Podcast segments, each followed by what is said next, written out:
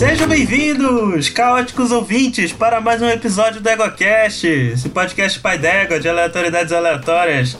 Eu sou Caio Ferreira, falando de Belém do Pará, e eu devo ser a única pessoa no mundo que gostou mais dos primeiros episódios do que do resto. E aí, galerinha?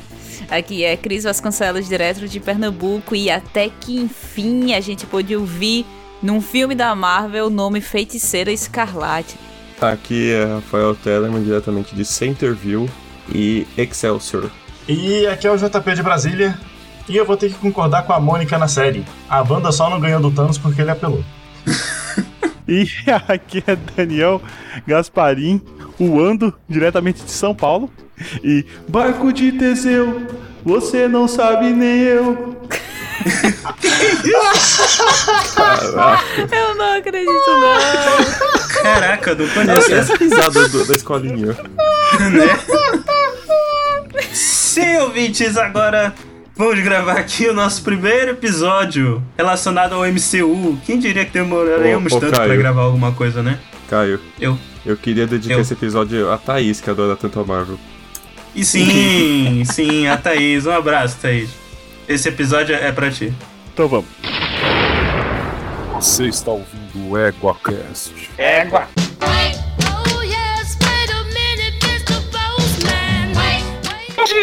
dia, boa tarde ou boa noite e bem-vindos a mais um Coice do Égua. Este que vos fala é Rodolfo. Que saudade de vocês!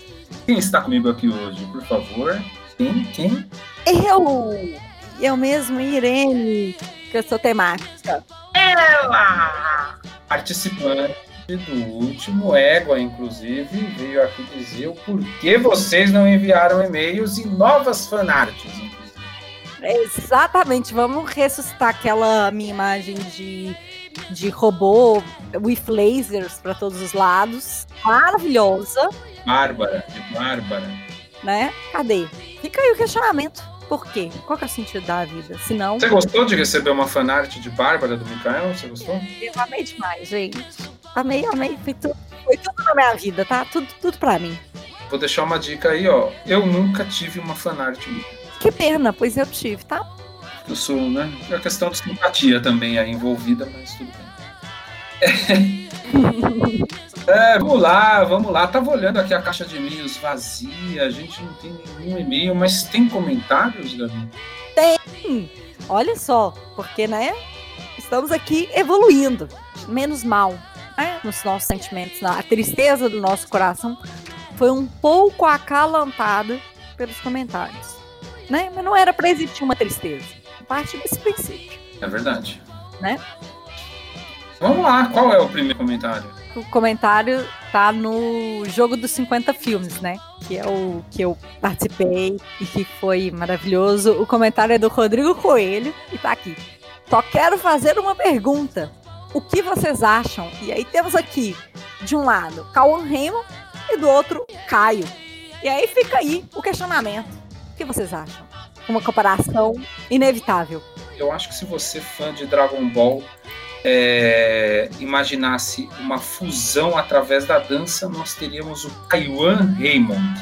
Caio Raymond. Não é o Kawan, é o Kaiwan Raymond. Caio, ah, beleza, ok, entendi. Bom, eu acho que acho, acho que procede. Acho que, acho que é isso aí. Eu acho, apesar da zoeira aí, entendeu? Que, que, que rola, eu acho o Caio parecido com o Kawan Raymond.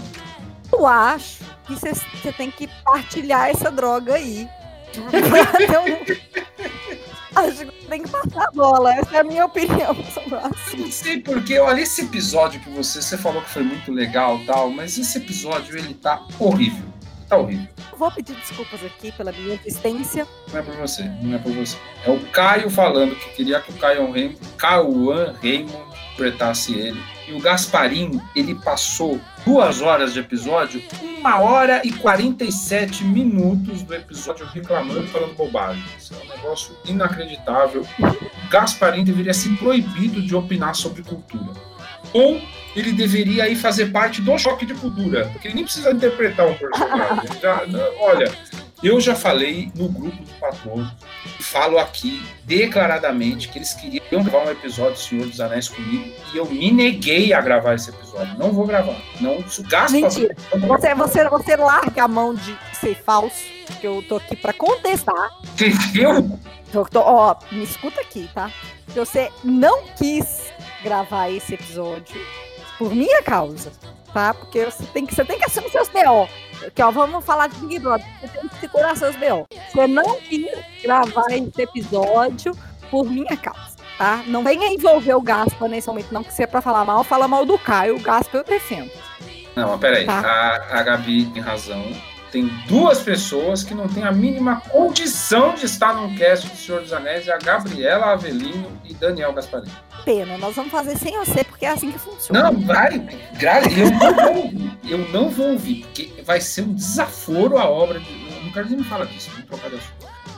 Ou seja, ouvindo, pressionem pelo EgoCast Senhor Anéis, tá? Que tá aí na portinha, mas devido a certos movimentos revolucionistas aqui que nós estamos vivendo, certas pessoas estão aqui fazendo complôzinho, fazendo joguinho, tá? Que esse EgoCast não saiu. Então vamos aqui rolar um, né, uma movimentação em prol desse EgoCast com um elenco decente. Que nós estamos falando, eu acabei de ler todos os livros, Daniel Gasparini, estamos aqui falando de Caio, sem esse tipo de gente que fica fazendo essas movimentações desnecessárias. Não verei. Não, não participarei, não ouvirei episódio. Então vamos nos comentários, dando continuidade. Vamos lá. Ok, ge- gerou um climão. É, comentário do Gabriel Alexandre. O filme Aniquilação é bom. Não posso falar se foi uma boa adaptação porque não li o livro. Não tem livro. Ele é baseado em um conto Lovecraftiano chamado A cor que veio do espaço. A cor que caiu do céu. A cor que veio do, caiu do espaço. The Color Out of Space. É, a cor que caiu do espaço. Maravilhoso. E o filme também é muito bom. É, afinal, outro motivo para ficar puto com esse cast, né? As pessoas falando que esse filme é ruim. Aí a- eu entendo o JP não gostar do filme. Mas deve ver o Gasparim. Não, o filme é uma porcaria, não tem nada a ver. Caraca, mano, o cara jogou um RPG de Lovecraft. Eu falei pra ele o conto, o cara não entendeu porra nenhuma. Olha, não dá, gente. Fico maluco essas coisas. Claramente ressentimento, né? Tem, tem. Hoje, hoje tá difícil. Tá insuportável conviver. A pandemia, a pandemia me trouxe problemas para conviver com pessoas. No final, penso que poderia ser melhor. É, vou respeitar, mas não poderia. Mas, pelo menos entregou o que se propôs. O filme que durmo antes dos 10 minutos iniciais, Aquaman. Égua, o filme que me dá um sono. Nunca vi o filme todo. Cara, também acho que eu nunca vi esse filme todo, não. Não, Não tenho vi saco. nem no começo, tá? Eu veria esse filme pra ver o Jason Momoa sem camisa. Mas aí, você pode ver qualquer outro filme dele. Posso rever Game of Thrones, inclusive. Né? Tem aí uma série inteira. Verdade. E o final, se estiver no mesmo patamar aqui pro Gabriel, também não é bom. O Tarek foi horrível. Eu não achei o final tão ruim. Não, não foi bom, mas não foi bom. Parecia que tava ruim, mas não, não, parece que no final melhorou, né? Mas tava meio ruim. É, por aí. O filme de terror que me faz rir é o vídeo do Caio dançando. Pois é. Maravilhoso. E precisa isso aí? Isso, isso é o Oscar de documentário. Eu não sei como que não foi enviado. Agora, agora eu, eu queria perguntar aqui pro Gabriel, qual vídeo do Caio dançando te faz rir? O vídeo original ou o Tellerman Cut? O Tellerman Cut, que para a trilha sonora. Não irei falar nada sobre o Caio ser parecido com o Cauan Raymond, referindo-se ao poste abaixo, porque quem- só quem está no grupo sabe a verdade. A verdade é que é o Cauan Raymond. Obrigado pelo comentário, Gabriel. Ai, Gabi, só quem viveu sabe. Sim, obrigado pelo comentário. E é isso aí, cara. Ó, vou falar. Leia a cor que veio do espaço, a cor que caiu do espaço. E depois você relembra do filme Aniquilação e você vai ver que o final é muito bom. Que talvez é a dificuldade de adaptar Lovecraft, né? Sempre vai ter isso aí. E aí, por fim, o último comentário do Rafael Tellerman, que a gente faria só pra cumprir a tabela que tá aqui, né? A gente lê tudo, tá na mesma página pra aproveitar a chamada, pra não perder o. Como é que chama? A ficha do telefone. Tem aqui uma crítica. Uma hashtag. peraí, peraí. Você não é da época que o Orelhão tinha ficha. Você não é época. Não, eu tava cartão telefônico. Ah, tá bom, tá bom. Você nunca pegou uma ficha na mão, né? Não, só de sinuca. Só de sinuca e no máximo fliperama. Vamos lá. Eu não jogava fliperama, é só sinuca mesmo. E aqui fica aqui a crítica, né? Hashtag Gaspa Marvete. E aí é, é o tipo, é, o, é o tipo de comentário que só tem uma função, que é criar, criar intriga. Criar intriga. Não tem crítica construtiva, nós não estamos aqui para criar um debate de alto nível, né? Mas eu vou defender o, Dani- o- o- o Daniel Gasparini, não. Vou defender. Não vem não, hoje, hoje eu tô aqui para defender meu patrão. O Gaspa. Hoje, hoje eu tô, hoje eu tô ao contrário do, do PCO, né? Quem bate cartão não bota patrão. Eu tô aqui hoje empenhado na CLT. E eu defendo o Rafa, porque o Rafa também está do meu lado nessa discussão do Senhor dos Anéis aí. E eles, o Rafael Tellerman sabe que nem você, nem Daniel Gasparini entenderam a obra de J.R.R. É porque eu sou uma burra e não sei ler. Oxi, o que é isso, mulher? Calma. Tá os dois errados, tá? Não, não vem com esse aí pro meu lado, não, tá? Que brava Tô não. pô. calma, Tava brincando. tô só. calma. Tô, tô suave, tá? Tô suave. Agora você ouvinte, você ouvinte, já que nosso host e nosso co-host não deu a oportunidade, não pediu para que você comente sua lista de filmes, vai lá no seção de comentários, posta lá sua lista de 50 filmes. Se você não quiser postar de 50, que é filme pra caralho, posta das perguntas que você quer responder, veja lá quais são as mais interessantes, interaja, manda pra gente que a gente lê aqui e obviamente você sempre vai ter a vantagem de quando você der a sua opinião de estar abrindo o seu coração ao meu julgamento. Às vezes também.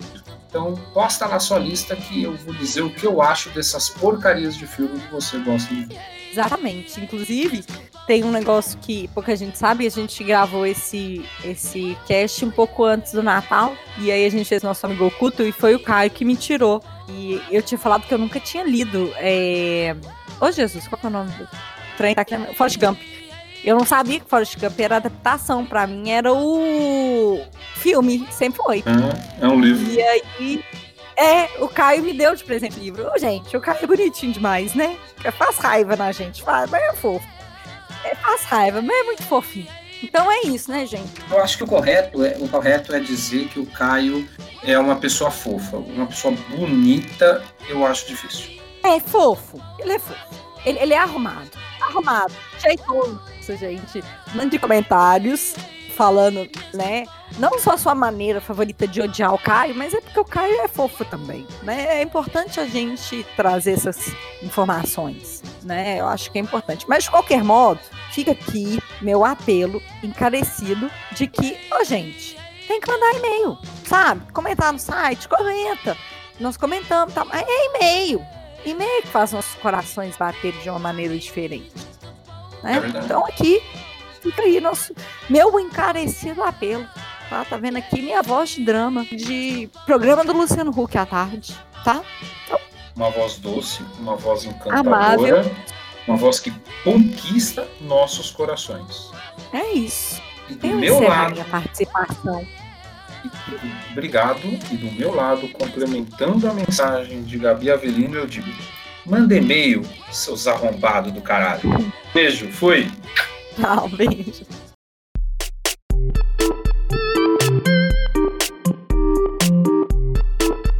Então, meus consagrados, finalmente, né, MCU no Ego demorou pra caramba, não é por falta de interesse, né? Mas sim, a gente resolveu aproveitar, né, o hype. E já que a gente ainda tá em. É, quarentena é um conceito complicado aqui no Brasil, né? E já que a gente ainda tá na pandemia, então isso- essas séries são o que ficou mais próximo dos lançamentos dos filmes do MCU, né? E aliás, primeira série lançada pela Disney no Disney Plus do MCU, né? WandaVision, ou, ou como falam lá na gringa, né? O WandaVision. Eu nunca tinha reparado que era Wanda. Sempre chamei de Wanda. E é discutível se é a primeira série oficial Marvel, MCU, ou se não é. Tem uma galera que já Hã? tá jogando fora, Agents of S.H.I.E.L.D., Runaways... Marvel, a Marvel já não considera Agent of, Agents of S.H.I.E.L.D. E pra, pra história, né? Então, É porque a gente vai falar depois, mas tem algumas coisas que eles falam nos episódios que eles falaram nesses episódios do Agents of S.H.I.E.L.D. Aliás, um amigo meu, Matheus, é, um abraço, Matheus. Matheus me disse que ele considera esse filme. Oh, é, eu já falei, ele considera um filme estendido, não uma série. E aí eu você quero sabe que toda debate. série é um, vocês. filme, é um filme grande, né? Mas eu falei isso pro Caio também, né? Acho que esse é o, o conceito real de minissérie, que é o que WandaVision é, né? Ela é uma série com início, meio e fim na primeira temporada. É, que todas as séries elas são fechadas. Elas, elas nunca falaram que ia ter segunda temporada, galera. Ah, será que vai ter? Não, não vai. Nunca falaram que ia ter. O pessoal não entende mais o conceito de minissérie hoje em dia. É, porque quando lança uma minissérie, ela vira uma série normal, porque ela ganha prêmio e que tem que continuar. É. É igual o, igual o Watchmen, né? Não, mas o Watchmen é uma minissérie, né? Mas a galera queria o que, que aconteceu depois da piscina. É. Não precisa, né? E o cara falou que não vai ter. Tá certo ele. Tá certo ele, tá certo a Marvel de ficar só isso. Até porque é MCU, gente, não precisa, vai ter. Vai ter continuação. Cara, é isso que eu tô. é, tipo, vai ter continuação, vai, a gente vai ter mais do, do, do universo. Então não tem pra que continuar a série. E eu, na minha humilde opinião aqui, a série, ela cumpriu o que veio pra fazer. Ela contou a história da Wanda luto, da, do que ela tava passando. E fez todo o papelzinho do início ao fim do luto dela e pronto. Porque é uma coisa. Acho que não, não precisava estender. Porque é uma coisa muito importante, né? Porque a série realmente tra- trata o luto, né? Trata todas as etapas. Que é o, é o ponto foco Nossa, da série. você- Mas peraí, voltando no começo. Ô, Caio, o que, que é WandaVision? Então, o WandaVision é o seguinte. e, e o seguinte, é, o, é a Wanda brincando de The Sims com a cidade. E, e percebendo que ela tinha que sair do computador e fazer outra coisa. É Caio, isso. mas pra quem não assistiu o MCU, o que, que é WandaVision? É isso aí. Mas quem é o Wanda? Mas quem é o Wanda, beleza. Quem é o Wanda? Ok. Vai lá. WandaVi- WandaVision é uma série que se passa no, no universo cinematográfico da Marvel. Ela vai passar depois de todos os acontecimentos de todos os Vingadores, todos os Homens de Ferro, os Capitães, A- Todos os filmes, Caraca. né? os Capitães Américas que a Wanda participa. E ele vai explicar o que aconteceu após o Guerra Infinita, o Ultimato, que são muito importantes pra Wanda e pro Visão. E como que ela vai seguir em frente depois da desgraça que aconteceu na vida dela. É. Por quê? O que aconteceu na vida dela? Resuminho do MCU com a Wanda. No Soldado Invernal tem uma cena pós-créditos que aparece ela treinando os poderes, depois ela aparece lá no Era de Ultron como uma inimiga inicialmente, depois vira uma amiga dos Vingadores, vira uma Vingadora. O Mercúrio. E ela tem um irmão, né? O Mercúrio é o irmão dela que se mostra o melhor colete de à prova de balas do mundo. Não, na verdade é uma, uma esponja, né? De bala. Então, é, vai levar tiro, ele é o com o melhor colete, ele leva tudo. Olha só. Aí, aí, no Guerra Civil, como o nome diz, vai ter uma quebra entre os Vingadores. Vai ter uma guerra civil entre Capitão América e Homem de Ferro, como teve nos quadrinhos. Ela fica do lado do Capitão América, o Visão fica do lado do Homem de Ferro. Eles acabam se desentendendo, mas voltam a ser namorados. No Guerra Infinita, eles estão fugidos. Ele, é- ele quase morre, o Visão. Acaba depois morrendo de verdade, duas vezes. E no. A, a Duas Wanda vezes, desaparece. né? Coitado. Teve visão dupla, É. Wanda. Caralho, Rafael. Aliás, Tellerman, Isso aqui- Muito não! boa a piada. Não, acho, acho legal falar que na primeira vez que ele morreu, ele pediu pra Wanda matar ele pro, pro Pro roxão lá. Thanos, n- pro Thanos não pegar a joia da alma. A joia, a joia da mente. Já da mente. E, da mente. e aí ela, ela mata ele, e o cara volta no tempo, e ela sabe que ela matou ele, mas ela tem que assistir ele morrer de novo. Ela aí ela pira presa. na batatinha.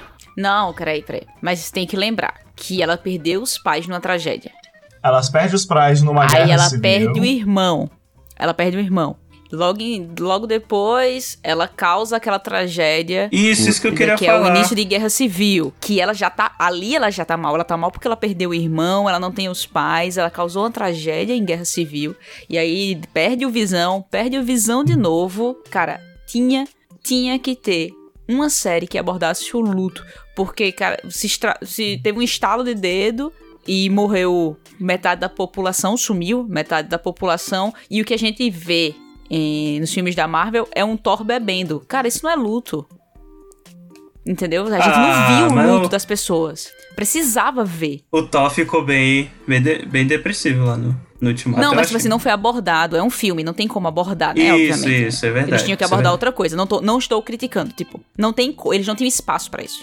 A gente viu o Thor do estado que ficou, a gente viu cada um triste, por exemplo, a gente vê o Capitão América triste quando volta porque todo mundo que ele conhecia morreu, por exemplo. Mas, cara, são situações em que você, eventualmente, você vai ficar muito mal. Imagina no dela, que ela teve que perder a pessoa que ela ama duas vezes. Então, É, e sem, E a gente não vai entrar também nas implicações, né? Da volta da galera, tipo, porque se passaram. Pra quem não viu os filmes, né?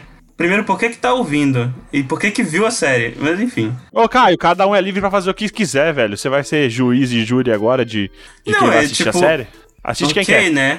Ok, né? Mas pelo menos tenha visto os, os dois Vingadores, Guerra Infinita e Ultimato. Mas enfim, sem, pa- sem parar pra pensar, tipo, na galera que, tipo, sei lá, mulher que perdeu o marido, marido que perdeu a mulher, marido que perdeu o marido, mulher que perdeu a mulher, ou relacionamento aberto, essas coisas tudo. Perdeu o parceiro. Perdeu um parceiro. E- Isso aí. E aí resolveu seguir em frente com a vida, né? Cinco anos. E aí a pessoa volta. Imagina isso. Não, mas ela, Que- ela sumiu, não sumiu? Mas então, ela some. Esse, tem que, esse é o porém que tem que ver. Não, eu sei, eu tô, eu tô loucubrando aqui, gente. É, Tipo, a gente não vai entrar muito nisso, não. Ela não ficou cinco anos remoe- remoendo. É pra ela não passou nada. Exato. Na hora que ela volta, Exato, passou é cinco agora. anos e ele tá morto há cinco anos. Pra ela não passou nada e ele tá morto há cinco anos. Não, e ela não, volta. não, então. E ele não. Tipo, porque o. Ele morreu- ele não morreu de estalo, né? Ele morreu, morreu de vez. E ele não volta. Então, tipo, de todos ali, tipo, comemorando a volta dos outros, ela é a única que não tem ninguém. Porque o irmão dela não vai voltar, os pais dela não vai voltar, o Visão, o parceiro dela não vai voltar. É, rapaz. Exato. Exato. É um luto muito pesado dela. É, é muito triste, ela é a personagem mais triste de todos os Vingadores ali. Eu acho. Era pra ser junto o, o Senhor das Estrelas, mas meio que a Gamora volta no 4. E o, o Star-Lord ele foi meio que colocado como um semi-vilão do Guerra Infinita, porque ele que deixou acontecer tudo Semi-vilão não, né, cara? Não, pelos, não, pelos fãs, não, não pelo filme. Não, gente, o cara, ele, ele se descontrolou ali, porra, não vai jogar a culpa Não, eu no não, tô cara, né? eu não tô jogando ele no filme, eu tô, jogando, eu tô falando que as pessoas jogaram ele assim porque ele é um bundão no filme. Ah, mas coloque-se na composição do Star-Lord. Você viu o cara matar a pessoa, a única pessoa que te entendeu no universo. Não, antes inteiro. disso, Não, ele eu ia não tô, eu matar não tô ela. discordando dele. Antes disso, ele ia matar ela, a Gamora. Não, ele já tinha matado. Não, ele, Não, ele- o- ele ia o matar. Star-Lord ia matar, mas é porque, tipo, ele, sa- ele sabia que pra ela era mais importante ele matar ela e não deixar ele, aquilo acontecer do que tudo. É. Aquilo ali ninguém fala, inclusive. Todo mundo, ninguém lembra dessa cena. Ele ia matar, ele ia fazer o que a Wanda fez com o Visão. E o Thanos, ó, de novo, estragando esse momento aí. O Thanos é o maior estraga-festa do MCU. Ele é o ma- maior desfazedor de, de sacrifícios heróicos. Só pra fazer umas conexões com os quadrinhos, do que que a... Como eles usaram a, a Feiticeira Escarlate nas, nos filmes e na série, e o que tinha nos quadrinhos, ela também surgiu no começo como ajudante de vilão. Que ela era ajudante do Magneto, que depois vai ser o pai dela, e hoje em dia não é mais. Ela é uma... É, no MCU não. No MCU... Não, nem nos quadrinhos. Nem nos, nos quadrinhos, quadrinhos. ela é uma pessoa Ah, é? aprimorada, era o Visão. Pelo auto-revolucionário. Porque Caramba. era aquela época que eles estavam quase matando os X-Men no quadrinho porque tava com a Fox. Então eles colocaram que ela não era mutante. Ah, Marvel, mas que coisa, hein? Mas pra falar a Sacanagem. verdade, a, a Marvel dá uma explicação muito boa pra isso, porque ela fala que o Pietro e a Wanda enxergam o Magneto como pai, porque quando os dois estavam, depois que eles perdem os pais dele, os dois estão na sarjeta, o Magneto trata eles como os filhos. Ah, então é pai, porra. Não pode ser biológico, Mais mas é ou pai. menos. É sim, qual que é? Cuidou? Não cuidou? Eles ficam, tanto a Wanda, tanto o Mercúrio, eles ficam muito pouco tempo como vilão. Eu lembro da Wanda do X-Men Evolution. Tem uma referência desse desenho, inclusive, na série. O- Ah, é? Não peguei. Quando a gente chegar lá eu conto, mas ela- eles Beleza. participam da segunda fase dos Vingadores, que é quando sai Homem de Ferro, Thor, Hulk, e entra o Gavião Arqueiro, a Feiticeira e o Visão, que eram três vilões. O Visão não, o Mercúrio. Então eles chamavam de gangue do Capitão América essa formação. Gangue. Se eu não me engano, a Wanda é uma das únicas que nunca saiu dos Vingadores. Olha aí. Ela. Basicamente, ela foi ter um relacionamento com Visão lá, te- criou os filhos, mas ela é uma humana e o cara é um robô, então não dá pra ter filho.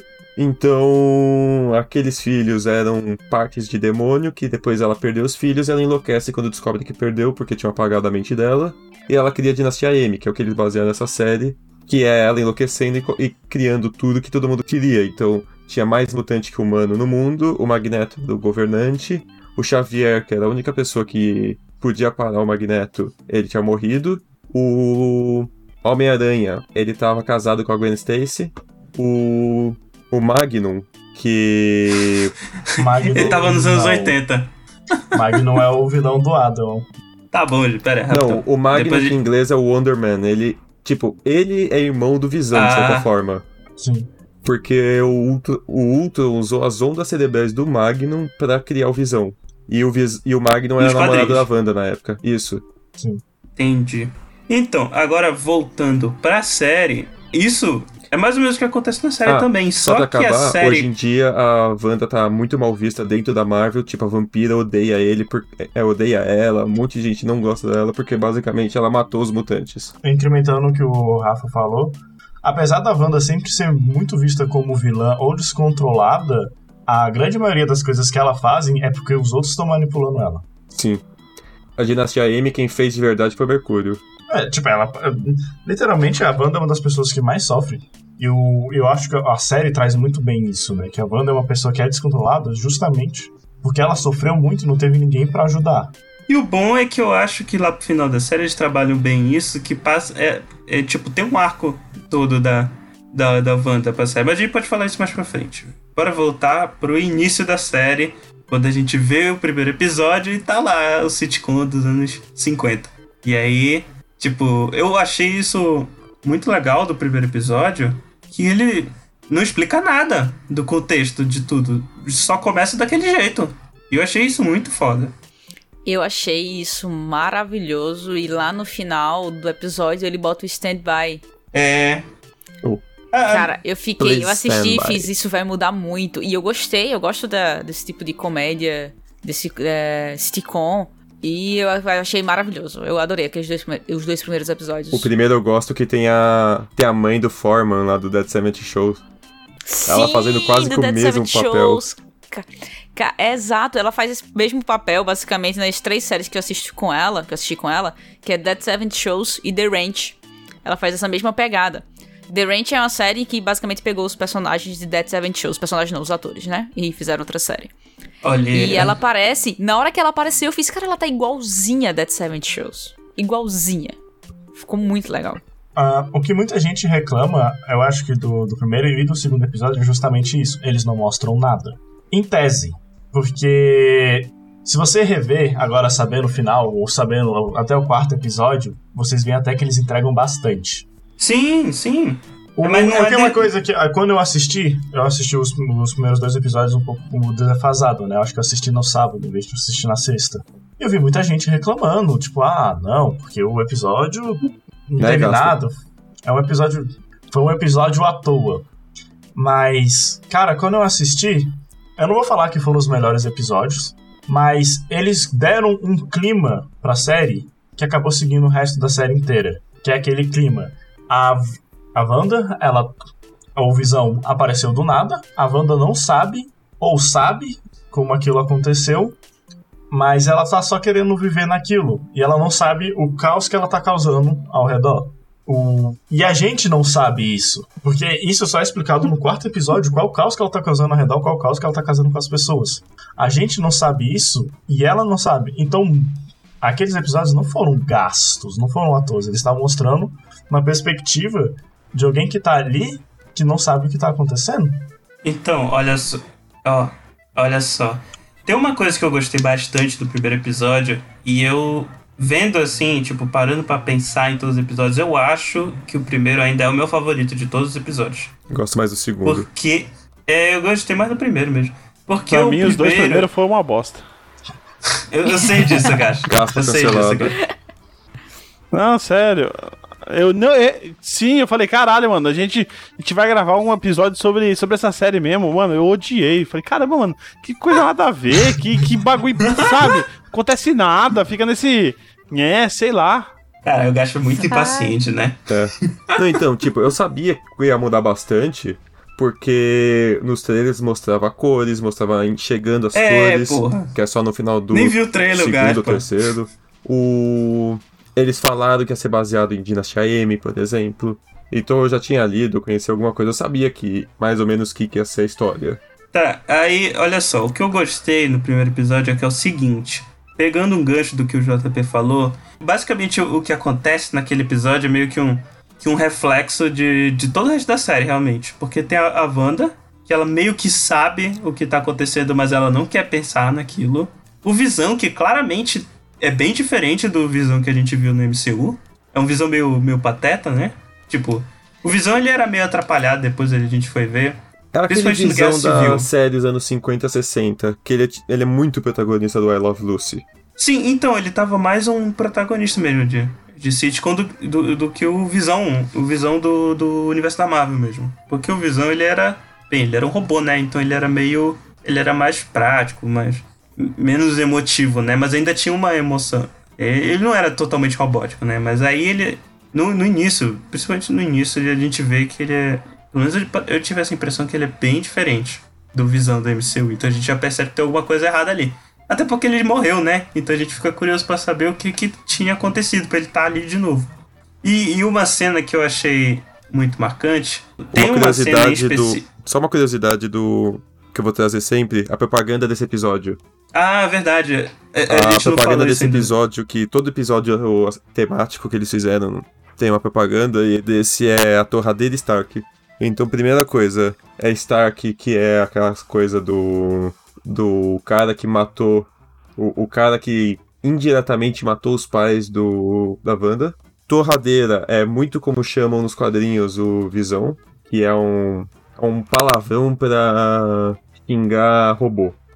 Tem até um dos o outro quadrinho que eles basearam a série, que foi do Visão, que ele vai criar uma família robótica. Tem um garotinho que ele fica procurando palavras pra ficar xingando robôs. Caraca. E no quando tá ficando pronto o pão na torradeira, fica fazendo barulhinho de bomba. É, é o mesmo barulho, mesma, mesma luzinha, o mesmo barulho do episódio que vem mais pra frente. E Mas- mas também, enfim. enfim. para dizer, é a única parte que tem cor, né? É a única parte que você olha assim, calma, tem algo estranho. Porque tem É. a- a- o negócio vermelho piscando. É verdade. Aí já é a primeira coisa estranha. O que eu gosto muito desses dois primeiros episódios é que tem uma vibe meio. Pra mim, me lembra muito Twin Peaks. No sentido de que é uma série de comédia meio bizarra. Twin Peaks é bem mais bizarro, né? Porque é David Lynch. Mas a gente percebe que tem uma coisa meio esquisita, meio sinistra acontecendo ali. Uma, uma coisa que a gente fica curioso pra saber o que, que é. E eu acho que o momen- é, justamente a cena que eu ia falar é, é o que deixa isso mais claro, que é a cena do jantar, quando o, o chefe do Visão, entre aspas, ele se engasga com ele, ele tá lá morrendo, e a, e a esposa dele, ela, ela reage de uma maneira muito esquisita. Ela continua sorrindo, mas tá chorando e fala pra ela parar. Que, aliás, isso já é eles mostrando pra gente que a Wanda tava controlando todo mundo mesmo.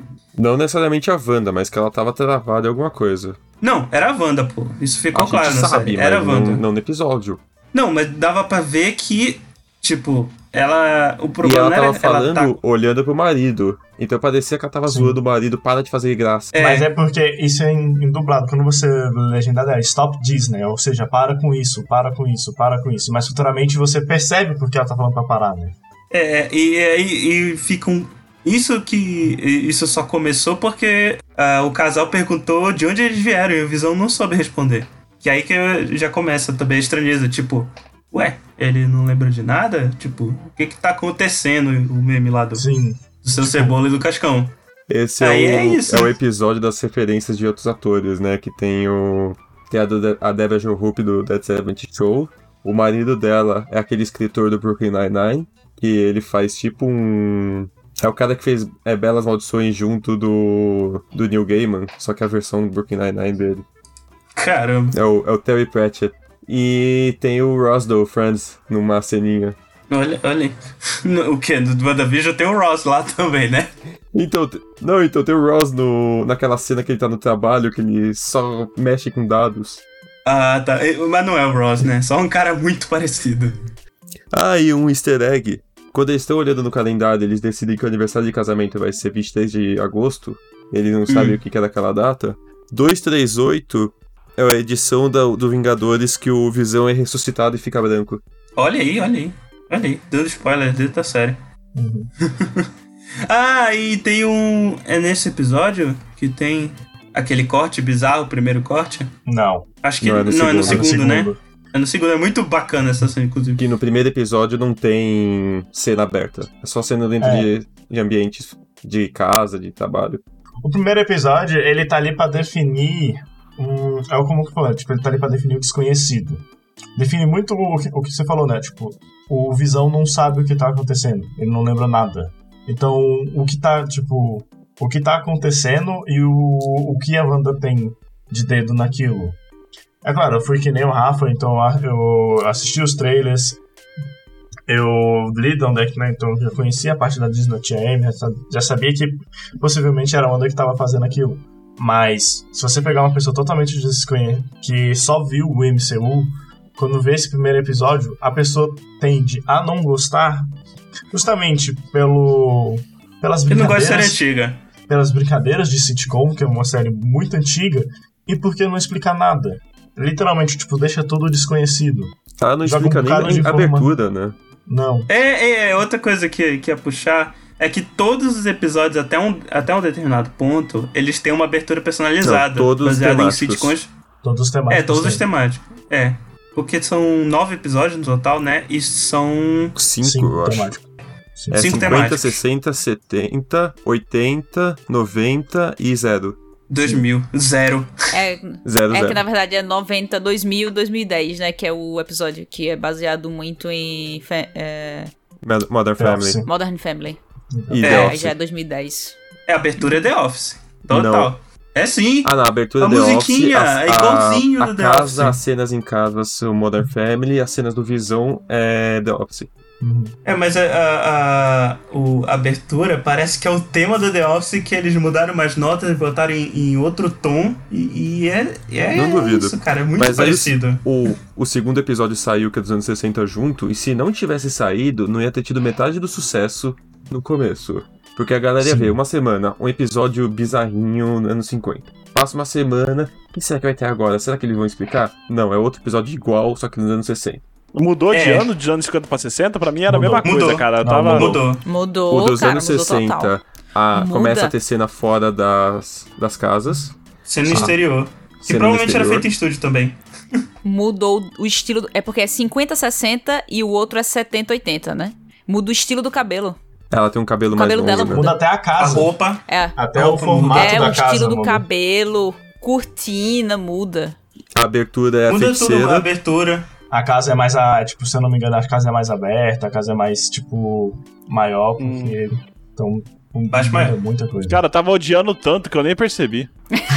No, no primeiro episódio, eu acho que a casa não tinha ainda segundo andar. Não, a ca- a casa no primeiro episódio era só a sala e a cozinha. Sim, Inclusive a Agnes já aparece no primeiro episódio, né? A gente não falou isso. sim. Ela aparece. No primeiro episódio já era perceptível que ela só aparecia pra. Com abacaxi. Pra ajudar. Quando ela precisava. É. Pra ajudar. Em tese, a Agnes, a Agnes estava literalmente pra ser aquela vizinha que ajuda, né? A- Uhum. Na abertura, inclusive, tem um easter egg que eu falei que as ondas, as ondas mentais do, do Visão nos quadrinhos é baseada no Magnum. Ele tem um irmão Uhum. que chama Ceifador, que é um, é um, é um, um vilão com problemas mentais, coisa assim, problema psicológico. E ele usa um capacete que lembra até o do vilão do Quarteto Fantástico, aquele capacete de. de. É, qual- qual vilão? De botar, la, de bola- O botar Galactus, latinha se né, não me engano. do Galactus. E esse aí, capacete ele de aparece na abertura. Sim, Olha aí, eu não reparei nisso. tem bastante easter Aliás, eggs. a primeira. O primeiro e o segundo episódio, eles têm bastante easter eggs, bastante mesmo. E isso o Caio vai gostar. No começo do episódio mostra eles na Olha. cama e eles estão com as camas separadas. E sim, porque na época do, do, dos Estados Unidos era considerado imoral. Não, Botar não um podia casal na mesma cama. ter. Não, é a série. Não, na- então, A série, série. que ele se Não, então, baseia também mas- o casal no é, Ah. camas separadas. Então, são... tem isso. Tanto que a- essa parte dele ficar um negócio batendo na janela e ele com medo, isso é chupinhado de uma série. Mas eu não lembro se era uma lei ou se era um costume muito enraizado, tipo o não ter separação, não ter filho no, no, no, no Mickey. Não, é, é, no- é só Pateta censura filho. da época. Então a censura não deixava ter uma cama de casal, então eles tinham duas camas de solteiro, como tem nos Flintstones. Porque eles não queriam. Tipo, muitas dessas séries passavam em horário nobre e tal. Então tinha criança acordada ainda. Então eles não queriam deixar a entender qualquer coisa que levasse a pensar em, em- em sexo ou qualquer outro, ou Isso qualquer outro tipo de intimidade. 50. Nem beijo. Por 50. Por volta de 58, 59 muda isso. Aí a série tá fazendo Sim. a transição pros anos 60 quando junta as camas. Sim. Sim. Até E eles mostraram né? isso visualmente no episódio, inclusive. Sim. Eu achei bem legal. Inclusive, eles. se parar pra pensar, eles, é, parar pra ver de novo, eles não se beijam no primeiro episódio. Acho que nem. no- Não, no segundo eles se beijam já. Não. Acho que ele só começa a se beijar no terceiro. É, é mas é, é isso mesmo. Tipo, nem, nem se beijar podia. Não podia mostrar nenhum tipo de intimidade né, nas séries da época. Principalmente que É. TV americana era mais acessível, então era mais fácil de controlar. Não importa, o que importa é do 4 pra frente.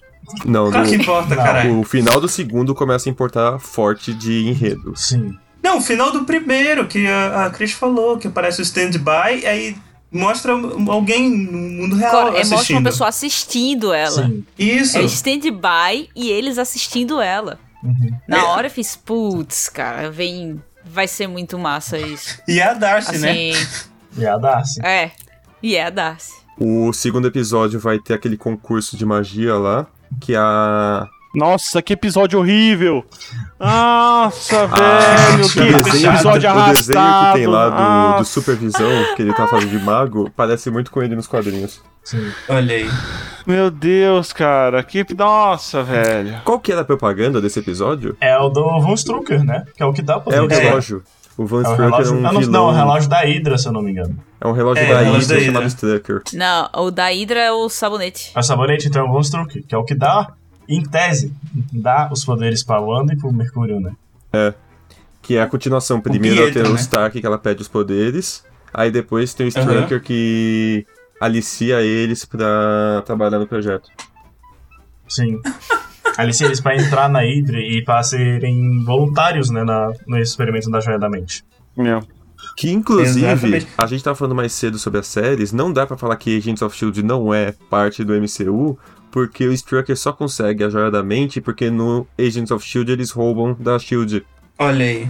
É verdade. Isso Mas é eu acho que assim, Agents of Shield só encaixa no MCU a primeira temporada. O resto já não dá mais. Ah, não dá nada. Porque tem um negócio no final do episódio que já quebra isso. Tanto quebra Runaways também, né? O, tem, eles vão pro futuro que a Terra explodiu, eles entram na Matrix. no- e duas coisas que viram, que acabou que eu não consegui encontrar tanto sentido quando acabou a série. No primeiro episódio, eles descobriram que a Agnes estava batendo a mão na madeira, fazendo código Morse. Que ela falava Survive, que é a sigla em código Morse para sobreviva. O Ah, segundo episódio, ela tá fazendo SOS quando o carteiro chega. Só considerando É pra que a gente descobre que é galera. ela. É Tá, mas zoar. ela sabia código tá? Morse? Sabe, claro que sabe, porra. Ué, por que, que ela não saberia? É, é. Eu assumo que sabe.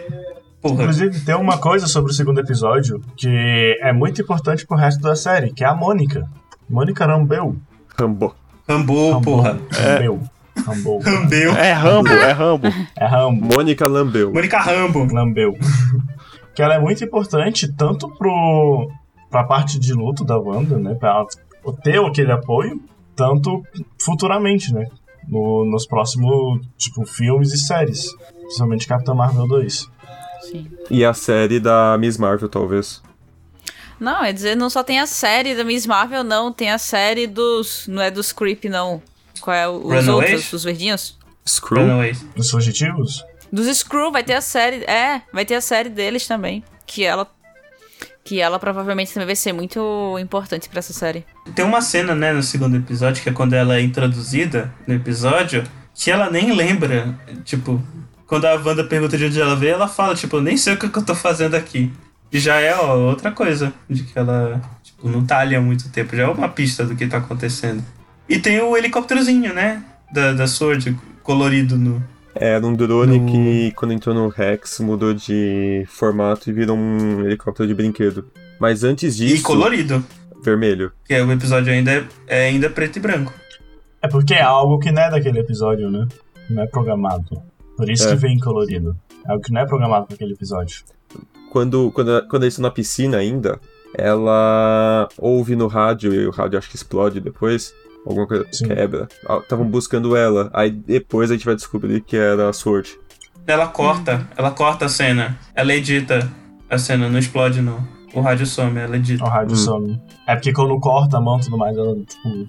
É, Você viu o nível de teoria imbecil até que a galera tava? A personagem que faz a Dot, que é aquela mulher que parece ser algo a mais no bairro, Hum, ela fez em Buffy um demônio. Então essa era uma, teo- era uma base pra teoria de que ia ter o Mephisto. Mephisto número 1. Um. Nossa. Mephisto número 1. Um. Mephisto número 1, um, check. Check. Mas pra quem não sabe, o que que é Mephisto? É o demônio da Marvel, o diabo. Mephisto, ele é dono de uma dimensão na qual ele chama, ele chama de dimensão de inferno, apesar de não necessariamente ser um inferno da Marvel. Mephisto é o rei dessa dimensão. Ele não tem o objetivo do Mephisto é trazer o maior número de almas possíveis para a dimensão dele. Ele só consegue fazer isso se a pessoa quiser. Como ele faz isso? Ele faz pactos ou contratos com as pessoas. Ele tem um poder imensurável, ele é muito forte, porém, ele só consegue trazer as almas para a dimensão dele se a pessoa quiser. Então, ele é como se fosse o, a encarnação do diabo lá. O porquê ele é tão importante para Wanda? Por conta dos filhos dela. Porque tanto o Billy tanto o Tommy, que vão aparecer mais futuramente, nos quadrinhos eles possuem um fragmento da alma de Mephisto. Por isso que depois que acaba a dinastia M, eles, eles renascem no mundo normal. E aí, quando o Billy e Tommy aparecem na série, aí sim fazia sentido pra mim ter o Mephisto. Naquele Sim. momento eu fiz, ah, agora sim, agora pode ter Mephisto um... 2. Pode ter um Mephisto. Mas a, a- a- ter participado de, de Buffy, não. é. Teve mais uma que, coisa tipo- que o Mephisto fez que foi famosa. Na, nos quadrinhos, quando teve a Guerra Civil, que o Peter Parker mostrou quem ele era, o, a família dele fica muito procurada e tal, e dentro da casa do Stark, onde eles estavam, a tia May, ela sofre um- uma violência dos bandidões, dos vilões, e ela quase morre. O Peter Parker troca Ela o casamento sofre uma violência, dele. parece até. É, não foi, não foi violência doméstica. Mas ela. O Peter Parker troca a, o casamento dele. Eu não lembro se foi nesse momento ou se tinha sido antes. O filho, a filha dele, a May Parker. Foi... Pela- É, ele troca tudo, né? Ele troca o casamento, é. toda a vida dele com a Mary Jane pelo... Pela volta da Tia May 100%. Pela volta E ele volta também a ter identidade secreta. Caralho, Peter. É a primeira. É caralho. Isso que E dá, pare- né? Fazer. É assim que o Mephisto pega, galera. E parece que eles Sim, vão voltar tá, com o Mephisto nos quadrinhos agora. Tava até. Não, vai ter Mephisto na série porque vai ter quadrinho do Mephisto. Que O pessoal é foda. Teoria de Mephisto fã. 3, check. Mas o... sobre o Mephisto eu vou deixar pra falar sobre nas cenas pós-créditos do último episódio. Porque faz Olha mais sentido. Aí, final do segundo episódio, tem o helicóptero e tal, e tem o apicultor aparecendo na, na- é do chão. Aí ela basicamente dá um.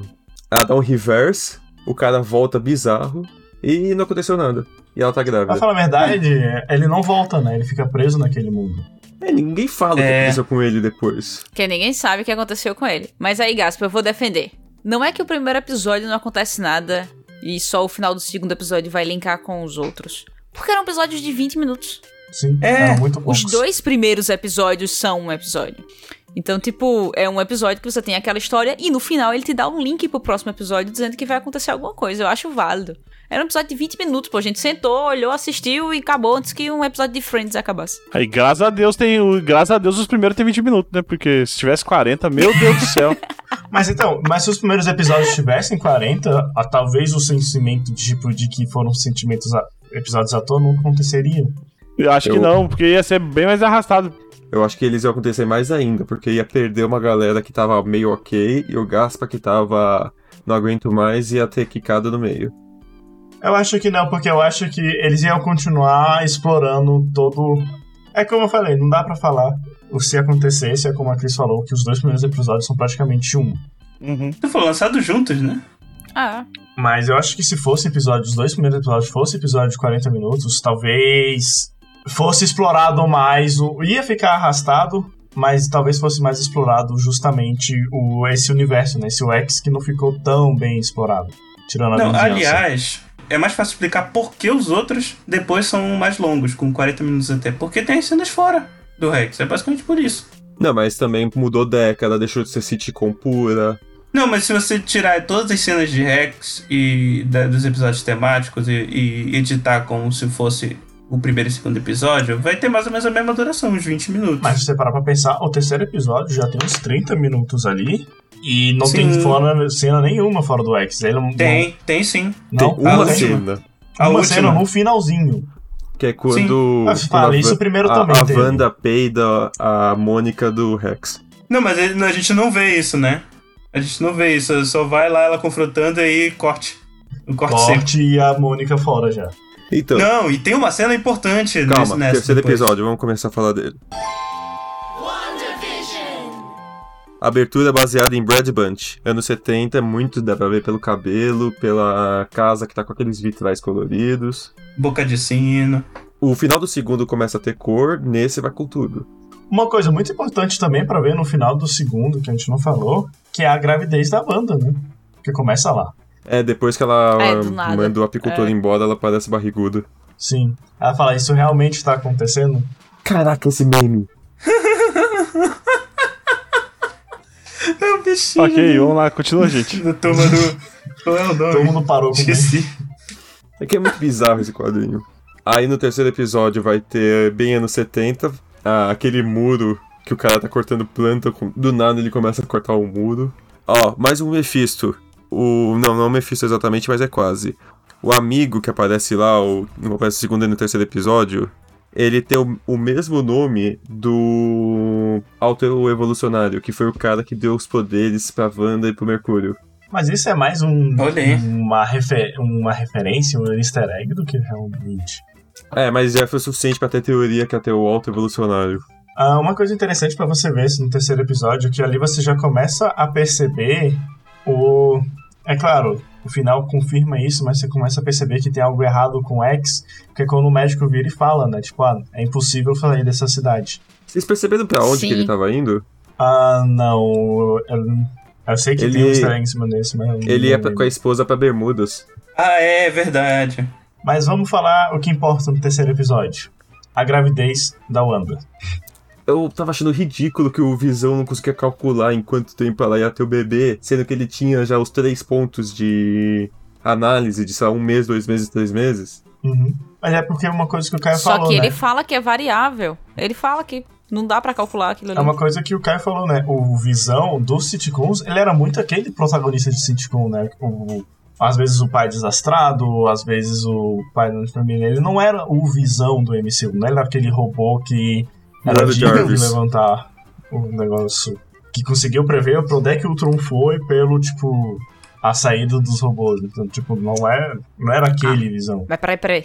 Ele fez Deixa eu defender aqui. Deixa eu defender aqui. Matemática e biologia. Não importa quantos pontos você tenha. É biologia. A É. gente prevê mais ou menos, mas pode ser antes e pode ser depois. É, Ele ainda mais fora o Caio. inclusive. Mesmo, me- mesmo a melhor máquina do mundo, com todos os pontos, não tem como você Não, mas ele prever parecia isso, que ele tava entendeu? tentando fazer uma conta de logaritmo, só que você não tinha nem estudado ainda álgebra.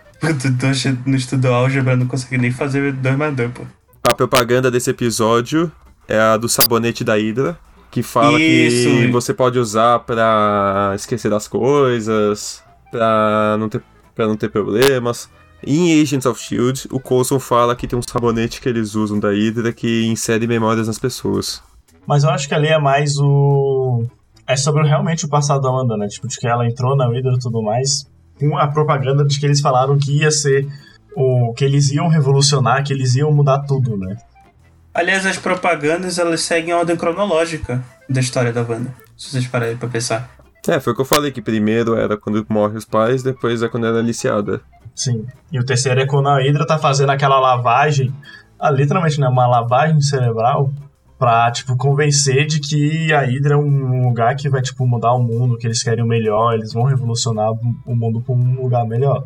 É literalmente uma lavagem cerebral. Acho que é por isso que é um, Aí o episódio é basicamente o, o Visão não conseguindo calcular até que nascem os bebês. A Mônica Que são ajuda dois no né, parto. gêmeos, né? É, saem os dois e eles ficam discutindo o nome. Não, eu prefiro esse, não, eu prefiro esse. Acabou sendo os dois. Não, Como isso foi dois? antes. Quando nasce o primeiro, o Visão chama de Billy, que é o nome que ela queria. que ela que. Não, ela queria Então, mas Tommy. antes eles estavam. Não, eu quero Tommy, eu quero Billy. Aí o Visão aceita o nome dela. Aí quando Então, do- Ah, deixa eu aproveitar e botar meu nome também. Aliás, vocês repararam que o nome que ela escolheu. O nome que eles escolheram, teoricamente, vai refletir os poderes dos outros. Porque, por exemplo, ela escolheu o nome do filho que tem os poderes do irmão. E, e ele, o dos- do filho que tem os poderes dela. Eu acho que não é exatamente isso. O, o que tem os poderes é o que nasce primeiro porque ele é mais rápido. Sim. O Tommy, ele nasce primeiro, que o Tommy é o nome do. que a Wanda queria, porque ele é o mais rápido. Não, então, eu tô falando do E se motivo. eu não me engano, o Pietro é mais velho também. Sim, ele Que era antes. Não, eu tô falando da ligação dos nomes. Tipo, ela escolheu o nome do irmão e ele o nome, tipo, inspirado nela. Não, não por conta dela, tipo. Eu não vejo Não muita explica conexão por que eles escolheram. Não, é, não tem. Eu acho que essa ligação é muito forçada. É, Porque, tipo, é Mephisto 50% de ser um ou outro. Caralho, os caras falando de Mephisto e vocês acham isso forçado. Ah, tá ok. Não, o Mephisto é forçado porque é teoria de fã que fica só enchendo o saco que quer fazer Ah. teoria. E isso é você procurar uma lógica no negócio que, que é A ou B. Não, caramba, porque, tipo, é só coincidência, então, que, tipo, o, o- nome que ela queria era do, do filho que tem o poder. Do Sabe qual que é o irmão. negócio? Não importa, velho. Ah, é, foda-se. Aí a, a Mônica, depois de ajudar, ela pergunta: Ô, o que aconteceu com o Ultron? Ô, teu, teu Não, irmão é morreu pro irmão. Ultron. É que ela fala do irmão e ele fala, ah, ele foi morto pelo Ultra. Aí tu fica, ah, olha aí. Mas é- aí é uma coisa que eu até eu concordo com um pouco assim. Como é que ela acordou de toda a manipulação da Wanda naquele momento? Porque ela é a foto. Não, mas ali ela já não tinha. Era Agatha all along. É, Será que foi realmente a Agatha a Agatha tava estralando o dedo lá fora. Podia ser. É, tipo, Eu acho que foi mesmo. Ou pode ser que a Wanda tava com menos poderes porque ela acabou de dar a luz e É. acabou zoando um pouco que ela voltou. E aí tem o cortezinho. E aí tem uma cena que todo mundo esqueceu depois, né? Que é a cena que o Visão entra de novo ela fala, ah, não, ela teve que voltar pra casa e tá lá a Visão com um buraco na cabeça. sim. Nossa. É a primeira cena de morto. A primeira cena É. de novo. Isso gerou as primeiras teorias, né? De que, na verdade, ela realmente tinha reanimado o corpo dele e tava andando lá. O corpo Mas eu acho que ele era muito descontrole dela. É como falou, Não é, tipo, porque a- não foi isso no final das contas, né? Não. Ou era a Agnes, né? Zoando ela. Não, ali eu acho que foi realmente descontrole dela. Então não era, porque É, depois os- ela vê o Pietro zoado também, não foi a Agnes. E foi descontrole. É, é ela mesmo. E É foi num mesmo. momento de descontrole, porque se eu não me engano, ela vê o Pietro quando ela tá, tipo, muito em dúvida do porquê ele tá ali. Então é um momento de descontrole, de dúvida dela. E até porque quem tá criando tudo aquilo ali é ela. E, a e ali não era o corpo dele como se pensava, né? Era só o que ela criou dele. Então ele não tá morto ali por baixo. É nesse episódio que Então aparece o que Pietro? ser ela. Não, é no, Não, não. no É o final quinto, desse episódio, não? É no quinto. É no quinto, é no quinto. É, nos anos 80. Aí tem o episódio 4, que é o primeiro que não tem nada a ver com as décadas e passa totalmente fora. Que é o que os fãs chatos Nossa, pararam de que reclamar, os né? nomes... Que eu ia dizer, o nome foi maravilhoso, né? Eu só parei de reclamar no 4, na verdade. Então, foi o que eu acabei de falar, caralho. Ah, tá. Que você tá falando do 3. Do 4. Episódio 4 começa mostrando quando tem o estalo que o Hulk dá, o blip, que ela do nada volta pra uma cama de hospital. O hospital tá enlouquecido porque tem um bilhão de pessoas que voltaram. Ela começa a procurar alguém procurando pela mãe. Ela descobre que ela sumiu e voltou e a mãe morreu nesse meio tempo. É. A mãe dela, inclusive, é a amiga da Capitã Marvel no filme da Capitã Sim. Marvel. E A... a fundadora qual é da o nome? Sword na série. E a, e a Isso. mulher é a menininha, né? Sim. É, ela é a menininha do Capitã Marvel. Uma coisa que eu acho que é interessante justamente nessa cena inicial é porque o Ultimato dá muito a entender que, tipo, tudo voltou ao normal. A, a mãe do. Tanto o Ultimato, tanto o. O Homem-Aranha até mostrou um pouquinho do caos. Mas esse episódio do WandaVision mostrou, tipo assim, cara, e se voltasse num lugar que ninguém tava esperando? E o que acontece, tipo, com as pessoas nesses cinco anos, tipo, que morreram e a pessoa que se- Então. é, voltou não sabe disso, entendeu? Ela não sabe que É, isso passou cinco anos legal. longe. Isso eu achei bem legal. No Homem-Aranha eles só mostram que tem um garoto que ele não foi blipado, não foi instalado. E quando todo mundo é blipado e volta, ele tá grandão. Sim. Não, e teve o. Tem, tem no noticiário também no filme o, o, o menino falando que ele. O irmão mais velho, ele voltou, o irmão mais novo dele tá bem maior, maior que ele. Já não é mais irmão mais novo. Aí ela vai pra Sword, mostra lá que Maria Photon Rambo é a criadora, a fundadora. Aliás, aliás, uma coisinha rapidinho. Eu vi uma polêmica no Twitter. Qualquer coisa a gente corta essa parte, se vocês quiserem. Eu vi uma polêmica no Twitter que a Mônica ela sofreu racismo naquela cena da portaria. Não sei. Acho que. Não, eu, eu acho que eu não, achei cara. bem forçação de barra aquilo. Não, não, Talvez eu acho que não. sexismo, mas não sei machismo. Ou racismo. Não, Não, mas na verdade é o, ela, ela chega lá, o cara não conhece ela, ela tá falando que quer entrar no, no, no- numa instalação militar. E o cara, pô, mano, não te conheço? Como é que eu vou deixar você entrar? Você não tem crachá, você não tem nada, você não tem identificação, como é que eu vou deixar você entrar? Eu tinha Isso, entendido é- dessa isso é forma senso também. comum, não é? Você não consegue chegar numa, numa, numa estação militar, num lugar militar e falar, ó, eu sou o tenente, deixa eu entrar. O cara fala, pô, quê? Tu viste alguma coisa assim, Cris? Eu vi pessoas comentando isso, mas eu apoio o que o, que o Gaspa falou, cara. Eu tinha Não entendido. importa se voltou. Voltou todo mundo agora, voltou 5 mil pessoas. Aí eu sou da portaria de um lugar que tem altos segredos ali dentro. É? Aí a pessoa chega e faz, aí eu trabalho aqui. Eu faço, então vai lá, Chups. Não, né, cara? Vou só citar um exemplo. Vou só citar um exemplo. Essas empresas que são muito controladas, tipo o centro de pesquisa. Eu vou entrar. Eu tra- trabalhava dentro da Fiocruz, né? Era, a, era aluno de doutorado que ficava dentro da Fiocruz. Eu tinha meu crachazinho lá, todos os dias acessava. Eu saí da Fiocruz, meu crachá foi cancelado. Eu chego lá, o porteiro, a a pessoa da portaria me conhece, o segurança me conhece, eu conheço todo mundo dentro. Mas eu paro na portaria, dou o CPF, é registrado o CPF num crachá e me dá o crachá. Não importa se eu conheço todo mundo. E o que garante que É um não trocou o porteiro? É. Se trocou o porteiro, não vai É. deixar tu entrar. Porque tu Sim. já Não, era mesmo, mesmo eu conhecendo o porteiro, ele não vai, ele não me deixa Sim. entrar. Eu tenho que estar com um crachá com o Sim, CPF, tem que- E ela deve ter sido gente. dada como não mais da empresa. Não, e outra, os cinco anos, o cara pode ter mudado, o cara nem lembrava dela. Sim. Uhum. Sem chegar na... Uma outra coisa. Não. Imagina que o cara é instalado, ele tá atravessando a rua. Aí ele vai embora. Aí quando ele volta, ele tá atravessando a rua. Aí passa um carro em cima dele na hora. Não, o pior não é Não, isso, o pior é... é- que tava dentro de avião, né? Ah, Não, não, mas dentro do o- avião, se eu não me engano, tem uma. Tem um. Docu... Não é um documento, tipo, uma entrevista com. Os irmãos é. Com os irmãos que eles falaram. falando que o Hulk pensou em todas essas circunstâncias pra todo mundo voltar seguro. É. Ah, ele tá. é o Hulk, o professor Hulk, aliás. Ele pensaria na segurança das pessoas. É que a pessoa, a, a pessoa some, aí do nada ela volta 700 km por hora, a não sei quantos mil pés de altura. Não, se tu Sem nada. O piloto nada, tá tentando manobrar lá na Não, pressa. cara, já pra pensar quantas pessoas tinham uma dívida altíssima que não sumiram e fingiram que sumiram. É, e você ainda pode lançar que quando você faz uma viagem no tempo, você também faz uma viagem no espaço. É o, É, é o flip. é o flip. Eu falei, Não, mas o, o Hulk, o professor Hulk é físico, cara. Ele considerou tudo isso aí. tá, mas. Mas e as pessoas que morreram em detrimento ao, ao blip? Tipo, não foram blipadas. Por exemplo, Aí eu não o sei, não piloto nada. sumiu de um avião e o avião caiu morreu 200 pessoas. E aí?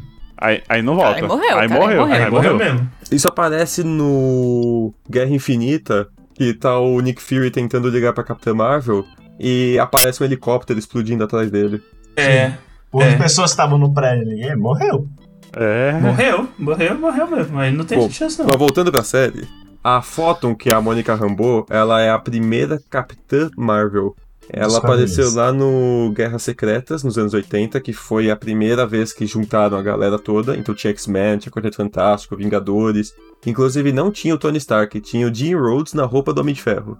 Olha aí. No Ultimato, que tem uma cena que o Hulk tá segurando uma pedra gigante pra não deixar a galera ser esmagada, é diretamente tirada desse quadrinho. O... Olha aí. Então o Photon Não é uma pedra, um né? É o, é, o, é o prédio. É o. É. é, É que é no prédio quadrinho é dos uma pedra gigante. O Olha aí. Photon é um outro nome que a Mônica Rambeau usou depois, sei lá por que que ela deixou de ser Capitã Marvel. Ah, porque teve a Capitã Marvel, né? A, quando a. Não, mas é antes da, da Carol Danvers. Ela deixa antes. Porque se eu não me engano, a Carol ela pega só o nome de Capitã Marvel depois de Dinastia M, né? É, Antes ela ela pega era- lá na época do, do Vingadores vs X-Men, uma coisa assim. Ela era Miss Marvel antes. Ela era Miss Sim. Marvel, aí ela vê todo o futuro que ela poderia ter no Dinastia M. Quando ela volta, ela volta como Capitã Marvel, né? O, o Capitão Marvel tinha morrido há muito tempo já de câncer. É. O único herói que morreu, morreu e não voltou, realmente. Na Marvel. E ele morreu de causas naturais, ele não morreu de. fui explodido. De roteiro. Não, ele morreu Aí- velho. Aí a, a Mônica vai falar com. É Hayworth o diretor? É, Hayward.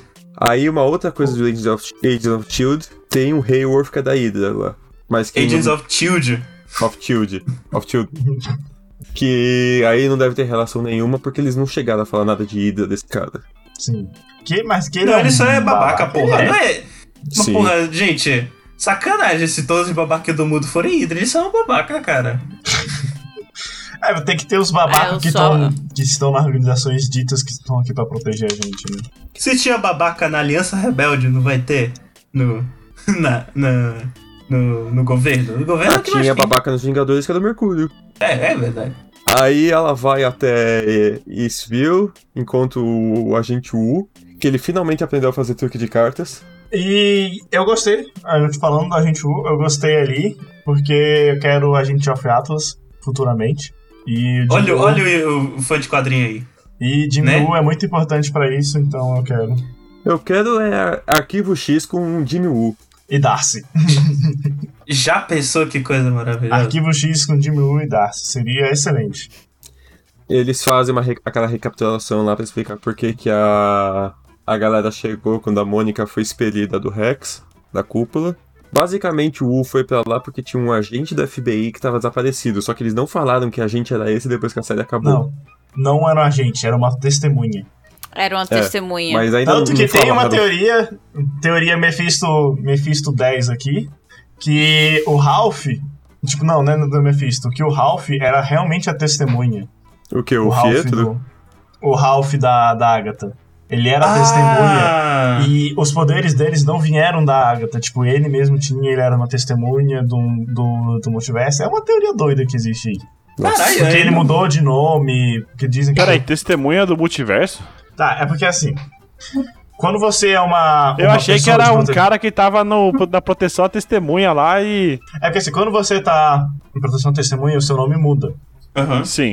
Então tem uma teoria que é levantado que o Ralph, é, o nome dele não é verdadeiro aquele, ele possivelmente era um Mercúrio de um multiverso que veio parar nessa Terra e ele está sendo protegido justamente por conta disso. Porque eles Por não, isso não explicaram, né, o, o, o, o fato dele ter poder. Não, teoricamente era aquele colar. Não, ele tira. Teoricamente. É, foi no colar, ele Ah, tira. ah é, É. verdade. Mas era, eu acho que foi, foi a teoria que eu mais achei, foi a teoria que eu mais gostei, foi ele vir, ele ser um Mercúrio de um multiverso, porque se encaixava com o nome do filme do próximo, O multiverso da o loucura. próximo filme do, É. exato. Sim. Não, e, e- e outra, né? A gente sabe que ele veio mais forte, né? Porque quando. Aquele filme do Jet Li já mostrou que quando uma pessoa do, do multiverso morre, o do- os outros ganham o poder dele, né? Ah, O Isso filme não de, do acontece Jet no- Li do 2001, E- do, o confronto. Isso não, isso não acontece no Man in the High Castle. Às vezes Hum. acontece, só que é só do- como é dois universos só. Uma outra coisa diferença. foi que o dublador espanhol do Mercúrio soltou que ele tinha trabalhado lá. Aí todo mundo descobriu que ia ter o Mercúrio na série. Todo mundo que acompanhava o Foi. dublador espanhol, né? e o sabendo, Omelete, o. Jovem Nerd, o Né, Cinema com Rapadura. Eu não vi nada disso, inclusive. Eu Sorte dei sua. Ah, eu sorte. vi. Mas eu peguei spoiler porque o meu, o meu amigo também, Matheus, seu filho da puta, ele mandou uma foto minha quando ele viu o episódio. Olha que apareceu. Aí eu falei, ué, eu não vi. Eu falei, ah, foi mal. Aí esse cara foi demitido porque ele deu spoiler. E tecnicamente ele quebrou o Foi contrato. demitido? Foi. Ele não é o Tom Sério? Holland. Ele não é o Tom Ah, Holland. cara, mas o ator do Homem-Aranha faz isso sempre. Mas o Tom Holland Mas é o ator do Homem-Aranha, né? Não é, É o dublador. ator, não o dublador, né? Não dá pra você repor o, Ah, cara, do nada o Tom voz. Holland. Aí, do nada vai aparecer o, o, o Magari no lugar. Ah, Quantos sou atores fazem backflip? Inclusive, o No Way também quer explorar isso, né? O Homem-Aranha No Way quer começar a explorar o multiverso. Teoricamente, Inclusive, Porque- se tiver multiverso, tem que ter o Bully Maguire. tem. Quem não conhece aí, procure. inclusive, o filme do Doutor Estranho, né, e a loucura no multiverso, vai adaptar as, as consequências de WandaVision e do Homem-Aranha. Olha aí. Olha aí. Aí mostra a Darcy chegando com um monte de cientista genérico. Uma curiosidade é até que ela chama eles de palhaços, e quando aumenta o Rex e a galera é tomada, esses cientistas viram palhaços. Cara, eu, eu- nem aparece depois, aparece? Eles Não, a deixam parte de circo, final. né? A Toda É. a Sword vira um circo depois. Não, mas eu digo esses cientistas não aparecem mais. Não, eles Só estão ali pra falar mesmo. que ela não foi chamada sozinha. É. Essa, essa Darcy da primeira vez que ela aparece, né? Não, ela fez Thor 1 e 2. Ela era de top. Ah, Só que no Thor 1, ela era estagiária da. da Foster. Da Jane. Jane Da Foster. Jane Foster. Agora ela já é doutora. Então provavelmente ela não Ah, foi sim, né? blipada. E ela era de. Ela era de outra área, ela era de humanas, mas ela era estagiária do pessoal de física e se passou o quê? Só cinco anos do blip aí, né? Não, mas foram cinco anos Dava do Blip. tempo- Se você pegar dava o primeiro Thor, foram uns 10 anos já. Ela tem doutorado. É, só, só, do blip são cinco anos, né? Se você pegar É. top É pra cá. verdade.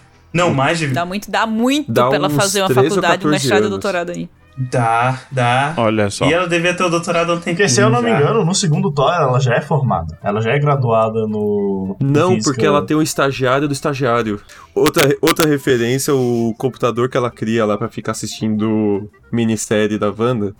Eu acho que chama Megaton, que é o nome de um mutante da Marvel chamado Alexander Lexington, que ele perdeu os poderes na Dinastia M. Olha aí, Olha aí. olha só.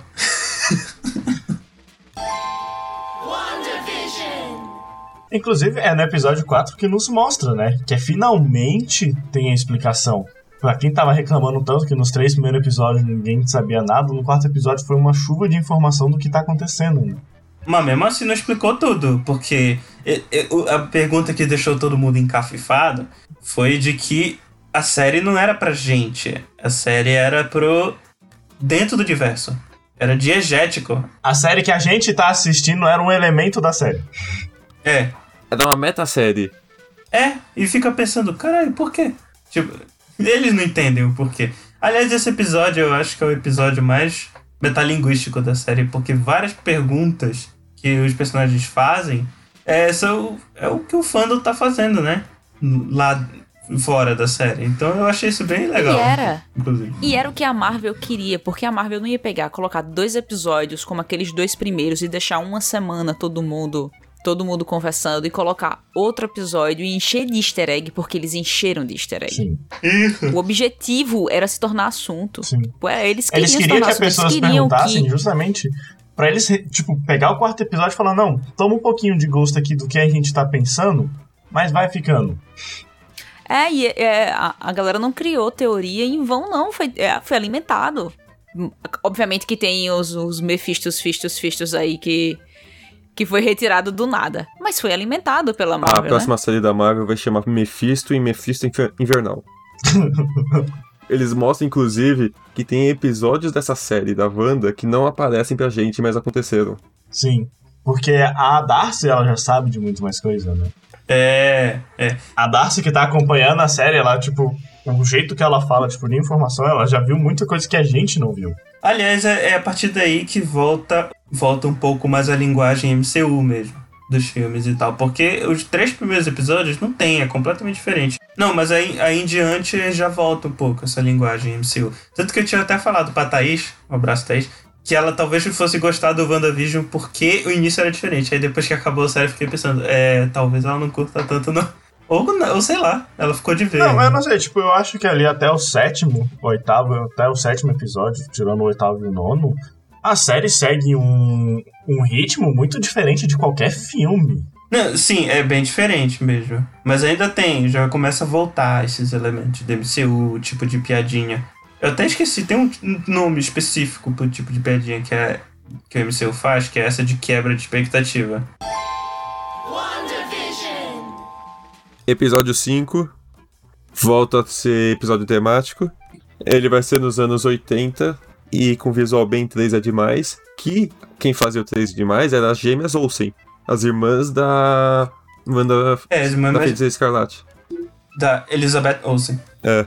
Ela era irmã desconhecida, agora as outras são as irmãs desconhecidas. Sim. Então são as irmãs da Wanda. Ela era, tipo, a desconhecida, a mais nova, se eu não me engano. Não, elas são a irmã mais nova delas. É mais nova. É que as outras são gêmeas. Elas eram as gêmeas Olsen e a terceira ninguém sabia que existia. Mentira que ela é irmã das irmãs Olsen. É, caralho. Olha a cara dela. Não é Menina, possível, ela é velho. visível, Mano. irmã. Ela é Eles a cara falam das isso desde meninas. 2015, quando ela apareceu. Sim. Gente do Ela é céu. a cara das meninas, pô. Meu Deus. Só que tem uma das gêmeas que tá meio, tá meio acabada agora. As duas estão acabadas, né? O Mercúrio tá usando as roupas do tio lá da família do 3 é demais. Agora as crianças já estão com uns 10 anos. Não, elas estão crescendo muito, né? Elas com... Ah, É uma parte ali que você vê que a, a Wanda não tem controle de tudo. Porque ela não Mas- consegue controlar os filhos dela. Mas quem envelheceu não foi isso. Foi- Quem envelheceu foi a Agnes. Não, foram eles. Eles têm um Que controle. ela, ali. ela tá com eles na mão, depois do nada elas tão grandes. Tem uma cena que é, ela vai falar que não pode ter o cachorro lá, o Spark. Até eles terem 10 E aí- anos e eles se E aí eles crescem sozinhos. Mas são todos os. Mas todos os crescimentos deles são estimulados pela Agnes. É? Ela sempre tá. Ela tava. Quando eles eram bebês, eles estavam com ela. É Quando verdade. eles cresceram. É verdade. E depois ela mata o cachorro. And É. I killed Sparky too. Aquela parte lá, eu falei, puta, agora, agora sim, mexeu com seu filho, deixa, mexeu com seu marido, deixa. Aí matou o cachorro, você tem que incorporar o John Wick John aí, Wick, meter, é. meter, É, uma, John meter Wick. uma, um, um lápis no olho dessa, dessa mulher. Ela falou pra, pra gente, ela não falou pra, pra, pra ah, ele. só. Só como a gente tinha comentado de luto, que a gente não falou até agora, já que tá no quinto episódio, se você é visível caminhar pelo pelos cinco estágios do luto, né? E aí Isso. você vê naqueles nos dois primeiros episódios, você vê claramente a negação. Depois você vê a raiva, principalmente quando ela começa a, a mudar tudo, jogar a Monica Rambeau pra fora. E aí é quando ela entra na barganha, em que ela tá tentando controlar os filhos de todo jeito, entendeu? A barganha também é quando ela fala com o Rex. Como, visão, como visão também, exato. Que ela vai falar, eu só quero viver minha vida. Sim. Uhum. Aliás, a cena, a cena do. Quando aparece o Mercúrio no final do quinto episódio, que é, eu, acho, eu acho bacana a cena, começa, eles começam a discutir sobre os créditos e tal, e aí começa. a- o Visão começa a falar. Ele fala de fato que ele não lembra de nada, que ele não sabe o que, que ele é, por que, que ele tá ali, o que, que aconteceu. E aí aparece o Mercúrio. No... Ele até fica voando um tempinho, né? Sim. Não, ele, a- ele voa lá, que ele levanta a voz, ele levanta junto. Tanto que a, a, a, que a, que a Cris falou é importante, porque ela vira pro Visão e o Visão fala, você não pode me controlar. Ela falou, você quer tentar? E aí sobra os créditos, inclusive. Sim. O que vocês falam do cachorro, nos quadrinhos a Agatha Harkness, ela sempre mata algum animal porque o animal tem que comer uma planta que aí você usa isso pra ter uma visão. Caralho, coitado do bicho. Inclusive, o nome do cachorro, o nome do cachorro Spark é uma, um easter egg um quadrinho do Visão, que ele, que acho que é quando ele volta, ressuscita, alguma coisa assim, ele tem um cachorro companheiro que se chama Spark. É nesse que eu falei que ele vai fazer uma família de robôs. É. Que morre um cachorro e ele transforma em robô. Sei lá como.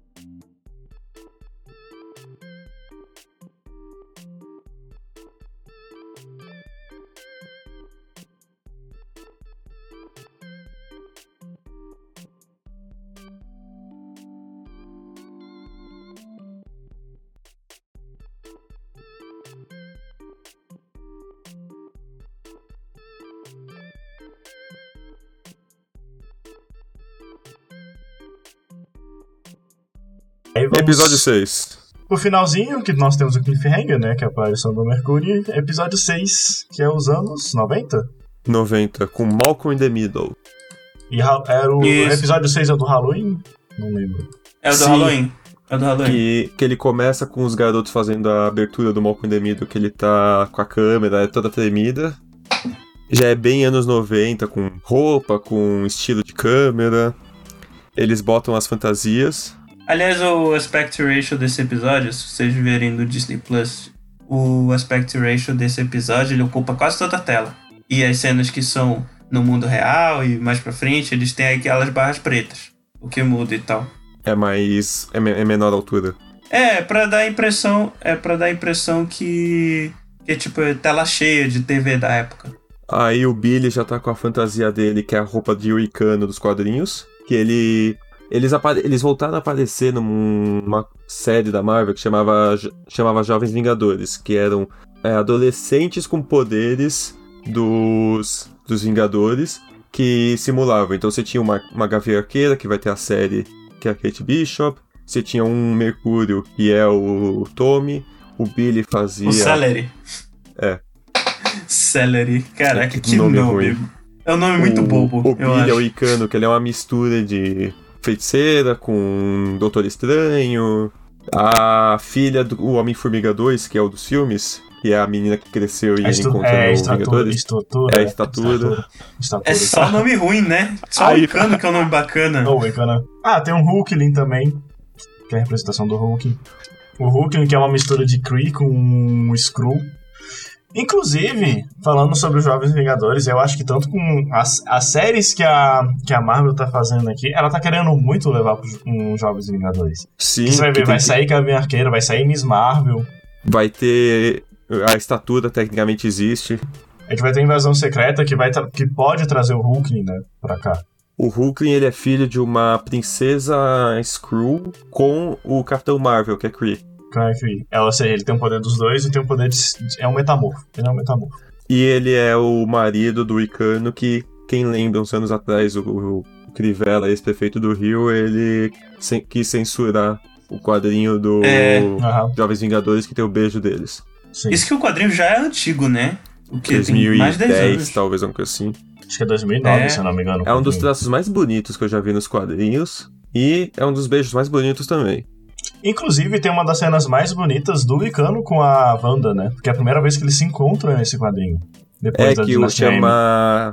Ele chama Cruzada das Crianças, que é buscando ela que tá desaparecida. Aí a, a Wanda vira pra... Que tem a cena, né? Muito bonito. Que a Wanda vira pra ele e fala: Mamãe sempre vai reconhecer o filho.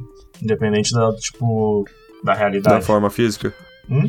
Do, do físico do filho. Do físico e da realidade. Porque... Que já tá moleque ali, né? Tipo. Não, uns 14, Já tá 16. Não, ele tá com 16 anos. É. O, voltando pra série, o Icano tá com a roupa dele, mas aquele jeito homemade. Uhum. O Celery, eles não colocaram. Eles não colocaram exatamente a roupa Não, dele. ele tava. Até ele trocar pra fantasia do Pietro, ele tava com aquela jaqueta verde com negocinhos. É, então, mas que a roupa do Celery é a roupa do Mercúrio Verde, Sim. basicamente. Então ele tava de verde e depois ele tá de Mercúrio. É. E o, e o, e o Pietro, o fake Pietro, ele tá com a roupa do Mercúrio. Sim. E o E a cabelo. Wanda tá com a roupa. do- É. E a Wanda tá com a roupa do. Da feiticeira e o Visão com a roupa do Visão. Aliás, ela fala que essa roupa, inclusive, é de uma. Cigana É da de um- Sokovia. É, não é cigana, né? Porque a gente meio que traduz o conceito pra cigano, mas não é cigano. Porque É cigano é uma, é uma etnia, né? assim. Não, ela fala, é uma, é uma fortune teller, que é a, que são essa- essas pessoas que ficam prevendo o futuro e tal. Isso não é ser cigano. Cigano é uma etnia. É, E É que a gente isso, traduz aqui no português pra cigano isso, é isso, pra falar a verdade, é um easter egg sobre os pais da Wanda, né? A mãe, principalmente. Porque é explicado mais à frente na série, tanto nos quadrinhos, que Feiticeiro Escalarte é um cargo, não um nome de herói. Nos quadrinhos também é assim. É, então, É tipo, uma fênix negra, né? Não, é um não cargo. exatamente. É um cargo. E a mãe é da tipo. Wanda foi uma feiticeira Escalarte, se não me engano. Olha, hein? Nos quadrinhos foi. Ela é tipo um. É um cargo igual ao Supremo Mago. Mago o, Supremo. o Mago porra. Supremo da realidade. ah, e o Icano, numa, no futuro, ele vira o Mago Supremo da Terra. Pra falar a verdade, ele ultrapassa. Ele ultrapassa o, o Mago Supremo, né? Ele vira um. É porque eu esqueci o nome, mas ele tem um poder de Mago alterar. Ultimate. Não, ele tem um poder de alterar as leis da magia. Ele vira o Mago. Implacável. É isso. Ah, ele vira o Patolino. Genial. É que aí depende do, do quadrinho também. O. Eles vão lá pro, pro Halloween e tal, o Visão vai embora. No cinema tá passando Operação Cupido, que é a história das duas gêmeas. Olha aí, do, do GBs Olsen. E tá passando Os Incríveis. Então, mas agora a gente tinha os dois gêmeos. E tem um outro momento que eles fazem uma pequena referência a- ao Tom Cruise, que eu, eu acho que é o, o Mercúrio, ele fala I feel the need, the need for speed. É, ele fala, ele fala isso. Ele fala isso. É por causa o Tom Cruise. Inclusive, o, o, o- tem o nome do jogo, né? O Need for Speed, mas essa provavelmente vem da frase do Tom Cruise do Top Gun. E ó, o Mephisto O número. Top Gun é baseado no jogo 47. Need for Speed. O, jo o, o Mephisto número 47, a Wanda fala: Vão meus monstrinhos, meu- meus demônios. Vão meus demônios, não é a Wanda, é o Pietro. É o Mercúrio? É, é, é, o- é, o- é o Mercúrio que fala. Aí, Confia. claro, veio do, veio do Mephisto, logo são demônios. Que são demônios. É. Mephisto conta aí a teoria do Mephisto? Conta, ele falou, me, me fiz número 47. O um momento que é só apareceu em inglês isso. É, eles falam kick-ass, pra um negócio tipo demais. Só que não é um Ah, negócio é. que você costuma falar isso do nada. Chuta a bunda. E é a referência Né? dos Mercúrios. É, é isso mesmo que ele, ele tava lá no Kick-Ass. O, ele vai se tornar mais importante no final, que o Visão tá buscando entender a cidade. sair. Ele vê aquela, aquele monte de gente em volta que tá parado. Porque é. O, o JP e o Gaspar que trabalham com TI é aquele processamento que você não precisa fazer, então você deixa muito no backstage. Aí tá a mulher com o, o negócio no varal e caindo uma lágrima do olho dela enquanto ela tá paralisada. Porque não, não- é porque ela, ela tem que deslocar a Han, né, pô? Pra É. poder fazer o resto. o, ele encontra a Agnes logo no finalzinho do Rex. E ela tá paralisada também, do nada ela volta. Visão, você não morreu? Eu morri? Ela acabou de falar que ele não morreu, né? Por que ele perguntou se, ele, se ele morreu? Porque é né? burro. Não, é tipo, ela, ela fica dando, ela fala, ela joga a semente da Discord ali. A gente sabe depois, né, que. É, tipo, aí ele sai. é nada. É legal ver que nesse momento que ele sai do, do Rex, o Rex tá puxando ele de volta. É. O cachorro? E aí foi o primeiro momento que caiu a teoria, né, da galera de que ele era um corpo reanimado. Que na Não verdade ele começa a se desfazer. Não necessariamente, porque Não, ele eu realmente pensei- podia estar só desfalecendo ali, porque ele já tava todo desmontado quando a, a Wanda pegou ele. Sim. Eu, é, não, né, nessa parte aí, parecia que ele tava, que ele tava voltando à forma do, do, do corpo dele inanimado. Até porque ele começa a perder a cor também. Não, é, não perde o, a cor, o não. corpo não Ele some começa- inteiro. E ele começa a perder um pouco a cor e meio que vai descamando. Ed na moda, nada de capa. Se ele não tivesse de capa, ele conseguia. Exatamente. É. Nada de capas, Roberto. Aí tá, né? E depois o, o Fietro lá fala, tipo, ah, não tem problema, teu marido morto não pode morrer duas vezes. Ele morreu duas vezes, inclusive. Ele, Aí ele é ali, Ele é expulso pela irmã. né? E É. o. E ela. E a- o Icano, o Billy, ele fala: Papai tá com problema. Aí eles aumentam o Rex pra ele salvar o, o papai. é. Aí aparece o circo, a sacanagem com a Darcy, que ela tava presa no carro e vira uma. Escapista. Uma escapista. Depois. Ó, pessoal, voltando aqui à minha curiosidade que eu tava pesquisando, o nome do cargo que o Icano tem no futuro é que ele vai ser o Demiurgo, que é a pessoa que é Ah, o capaz de alterar as, as leis da magia. Ah, Eu achava que isso era um apelido Demiurgo. dele. Não, é um cargo que, tipo, não é um cargo, né? É um ser que é capaz de alterar as leis da magia. ele fez concurso. Isso aí. Imagina a concorrência pra isso aí. O... Quando Né? teve esse episódio, é, no fim de semana, eu mandei pro Caio uma teoria que eu tinha de qual que ia ser o próximo. Porque Uhum. ele acaba com um gancho que podia ter sido muito bom e acabou não sendo. Que era a Mônica falando: Eu vou pedir ajuda pra uma amiga engenheira. Ah, sim. Ah, olha aí. E ela e o. O, o U vão embora. Outra.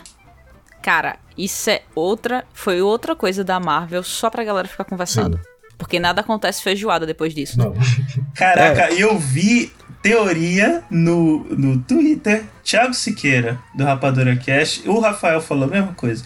Que já que era do- dos 2000, The Office, The Office, Jim, Jim é Senhor Fantástico, então é isso. Mas é porque ele fala há muito tempo que deve. que possivelmente será o Senhor Fantástico. O, o John Krasinski. Ah, porque, Então. inclusive, da- é, seria um ótimo um Reed Richards, o John Krasinski. Eu acho Sim. também. E a esposa Eu dele, Emily Blunt, ser a Susan. né? O John Krasinski seria um ótimo qualquer coisa, velho. Pelo amor de Deus, o cara é fenomenal. Então, e ela podia ser a engenheira. Ou podia ser a Riri Williams até a Coração de Ferro. Mas ela era, ela era negócio, né? É que no E, tipo, começo ela a, a Sue Storm é, é- ela é astronauta, mas é, é o negócio do machismo que ela é só a irmã do Tocha, a Tocha humana e, espo- e namorada do Senhor Fantástico. Reed. Que o, que o único poder dela Mas depois é ela virou, invisível. né? É, depois ela virou No primeiro Depois você é, fala? força. pesquisadora mesmo. Não, nos quadrinhos. Ah, tá. Porque no primeiro, o único poder dela, ela, fi- é, ela ficava invisível e tinha que. Ah, que- nossa, aquela cena é ridícula, né? Do, do primeiro filme. Que ela fica invisível, tira- tem que tirar a roupa e no final ela aparece vestir, ela aparece sem roupa e todo mundo tá lá. Mas, mano, pra quê? Então. Não, no segundo que tem o negócio de troca de, de poderes, porque eles tocam no surfista prateado. Aí ela troca Hum. pro tocha humana e depois volta, e a roupa dela queimou, porque a roupa dela é, é pra ficar invisível, não é pra, pra não queimar. Aí ela Aham. aparece no meio da né? rua com o bundão pra fora. Nossa, mas é. Isso é característico de filme Americano. da Marvel de super-herói. Dos anos 2000, Só você imaginar principalmente. que a- tem cena. Não, pô, tem cena mais inútil do que o Hulk caindo nos peitos da, da Viúva Negra. Nossa, eu tinha esquecido disso. Né. É, eu não é- lembrava dessa cena. Totalmente gratuito. Eu só cena. lembrava da cena do Thor 3 que o Hulk tá de bunda pra fora. Sim, isso. E ainda tem a cena do Thor, que é tipo. Tanto tem pra um lado como tem pro outro, porque tem a cena em Thor dele tirando a camisa, que é- não é nada. É ele no quarto tirando a camisa. Acabou a cena. Começa outra coisa. E Eu- no. É tipo assim, totalmente inútil a no, cena. Cap- no totalmente Capitão inútil. América 2, que a viúva tá com o cabelo todo molhado e tal, passa uma cena e o cabelo tá perfeito. Mas essa aí é porque ela tinha aquela roupa igual do, do De Volta pro Futuro, tá ligado? Bom, episódio 7, come... Não, chegamos tem na a terceira propaganda do parte. episódio 6, vocês não falaram. Ah, é. A verdade. É o Magic. Não, é do Lagos, falou sim. Não falou, não? Não, Não, a é do o Lagos é do Essa é do- 5. Ah, tá. Aí é o Magic é do sexto. Ah, tá. Que é já do começa a, agora, sabe, já começa tipo a Anda mostrando ali que a magia dela, tipo, que o poder dela não é, não provém do da joia, né? Tipo, que ela é mágica, né? E o Magic. E mostra ah, e o também bichinho morre. E mostra muito que as pessoas que não têm essa magia dentro do X, elas começam a definhar, por isso que o bichinho lá começa a definhar. Que é o que falar, né? As pessoas mais Nossa, eu longe, interpretei erra... Eu interpretei totalmente ao contrário isso aí. que as pessoas que estão longe do X, eles estão definhando, porque eles ficam parados, não tem energia Não, isso delas. é, a, suficiente. isso é a Agatha. Porque É, é, como isso é que que Nossa, faz. como eu é interpretei como a Agatha no final. Não, é isso a mesmo. Agatha quer tanto a, a Agatha sugando a magia e, e quando mostra a cena da Agatha sugando a magia das bruxas, eles, as bruxas ficam daquele jeito. Então, Mas isso que quer- entendi ah, também agora, inclusive. É. É porque acho que quando saiu o episódio, teve muito essa interpretação, né? Tipo, as pessoas definindo que não tem a magia, mas acho que Eu vi uma outra assim, interpretação na época desse episódio, que era a, o tubarão, que ele tinha magia, conseguia, se ele quisesse, ele conseguia abrir o negócio, ele tinha magia.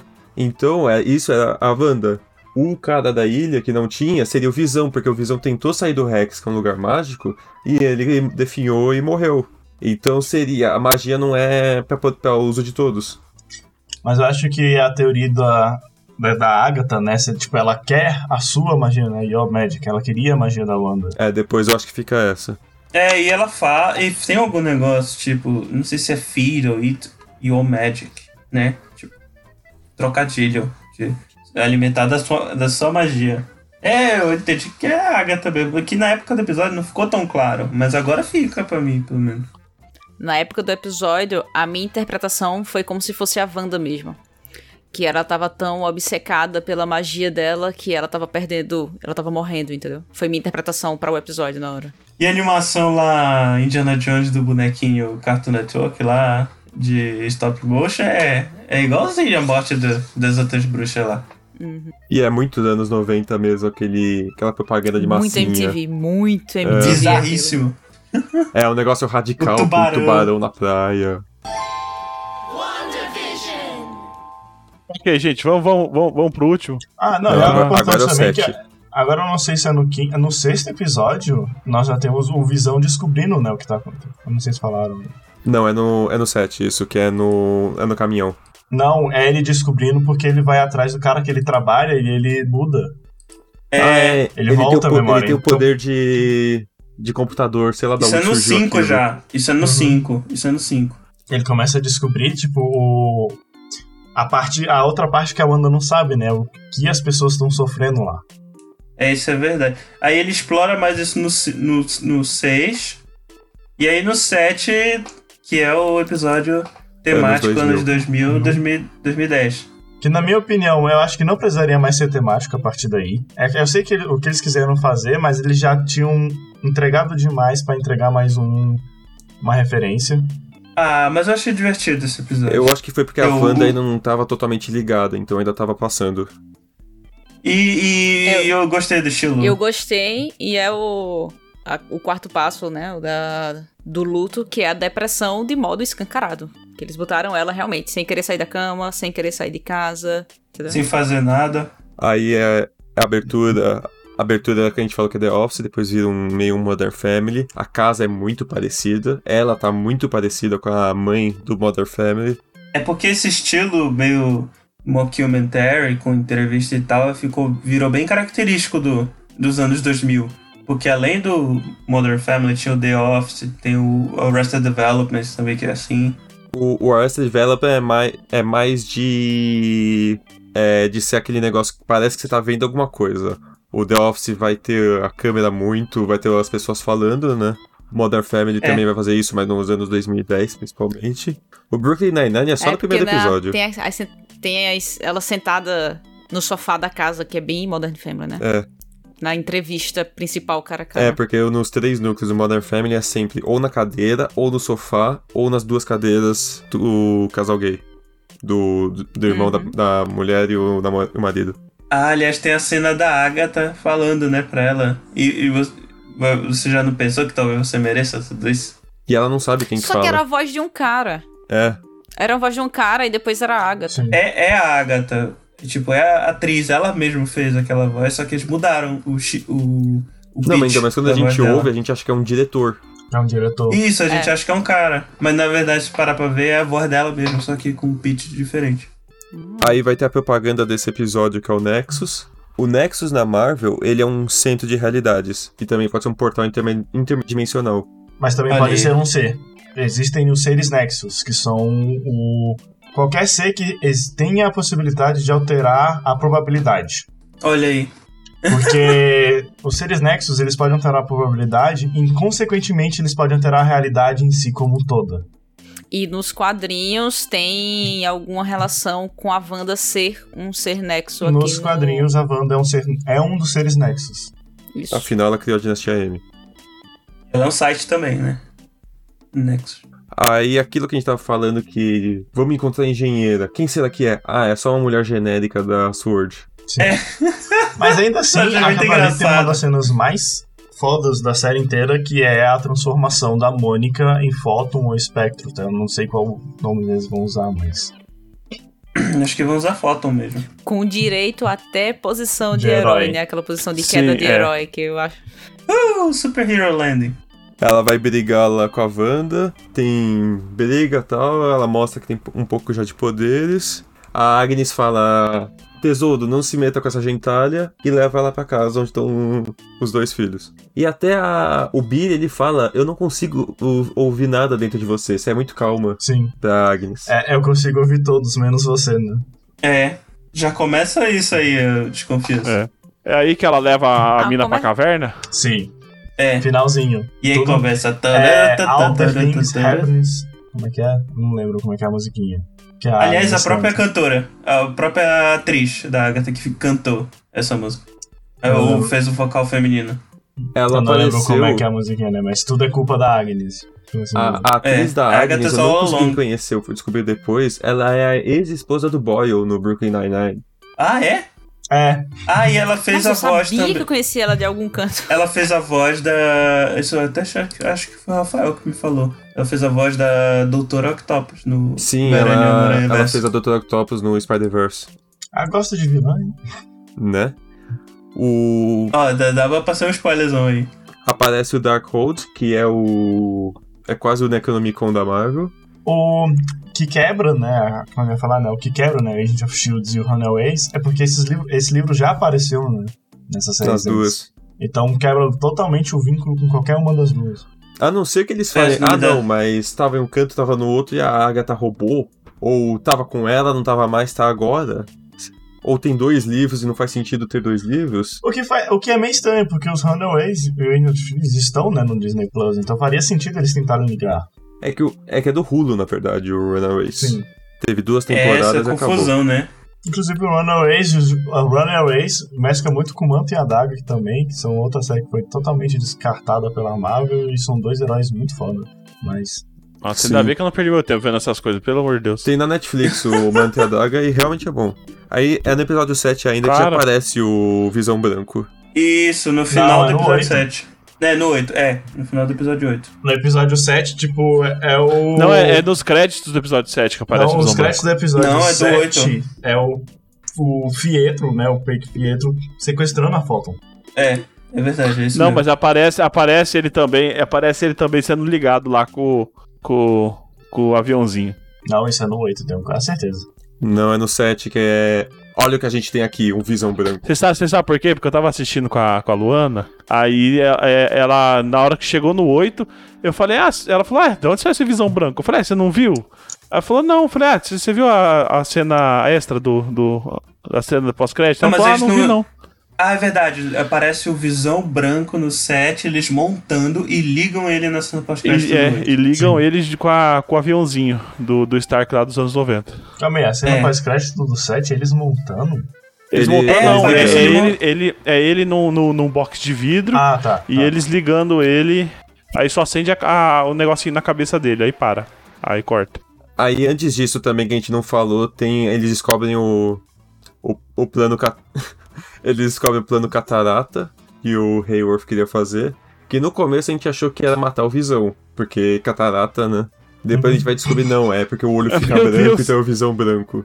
Sim. Pô, Ai, catarata. meu Deus do céu. É o Visão que do bosta, Catarata. Cara, O episódio 8, acho que é o melhor episódio da série.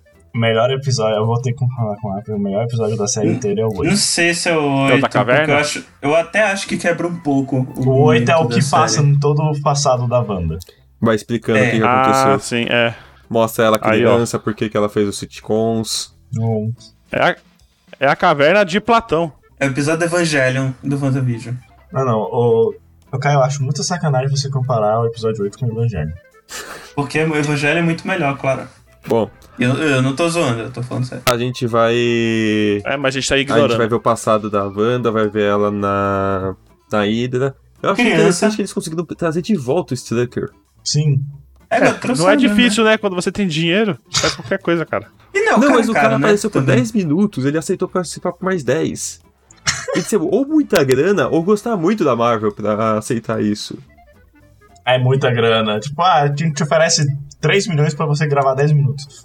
Ah, vai ver, o cara é fã da Marvel também, né, porra? E, A gente sempre quem esquece que é o ator? Quem que detalhe. é esse ator que faz o, o, o coisa aí? Sei O lá. Não sei. O, o episódio vai continuar mostrando tudo o que aconteceu até o Guerra Infinita, ela volta. Mostra os pais, né, deles, finalmente. É, finalmente, o primeiro, primeiro, o único, primeiro, o único episódio, poss- possivelmente o último, que mostra os pais da Wanda, né? A não ser que Explica, eles explorem mais isso, né? Dos cargos de feiticeiro escalar.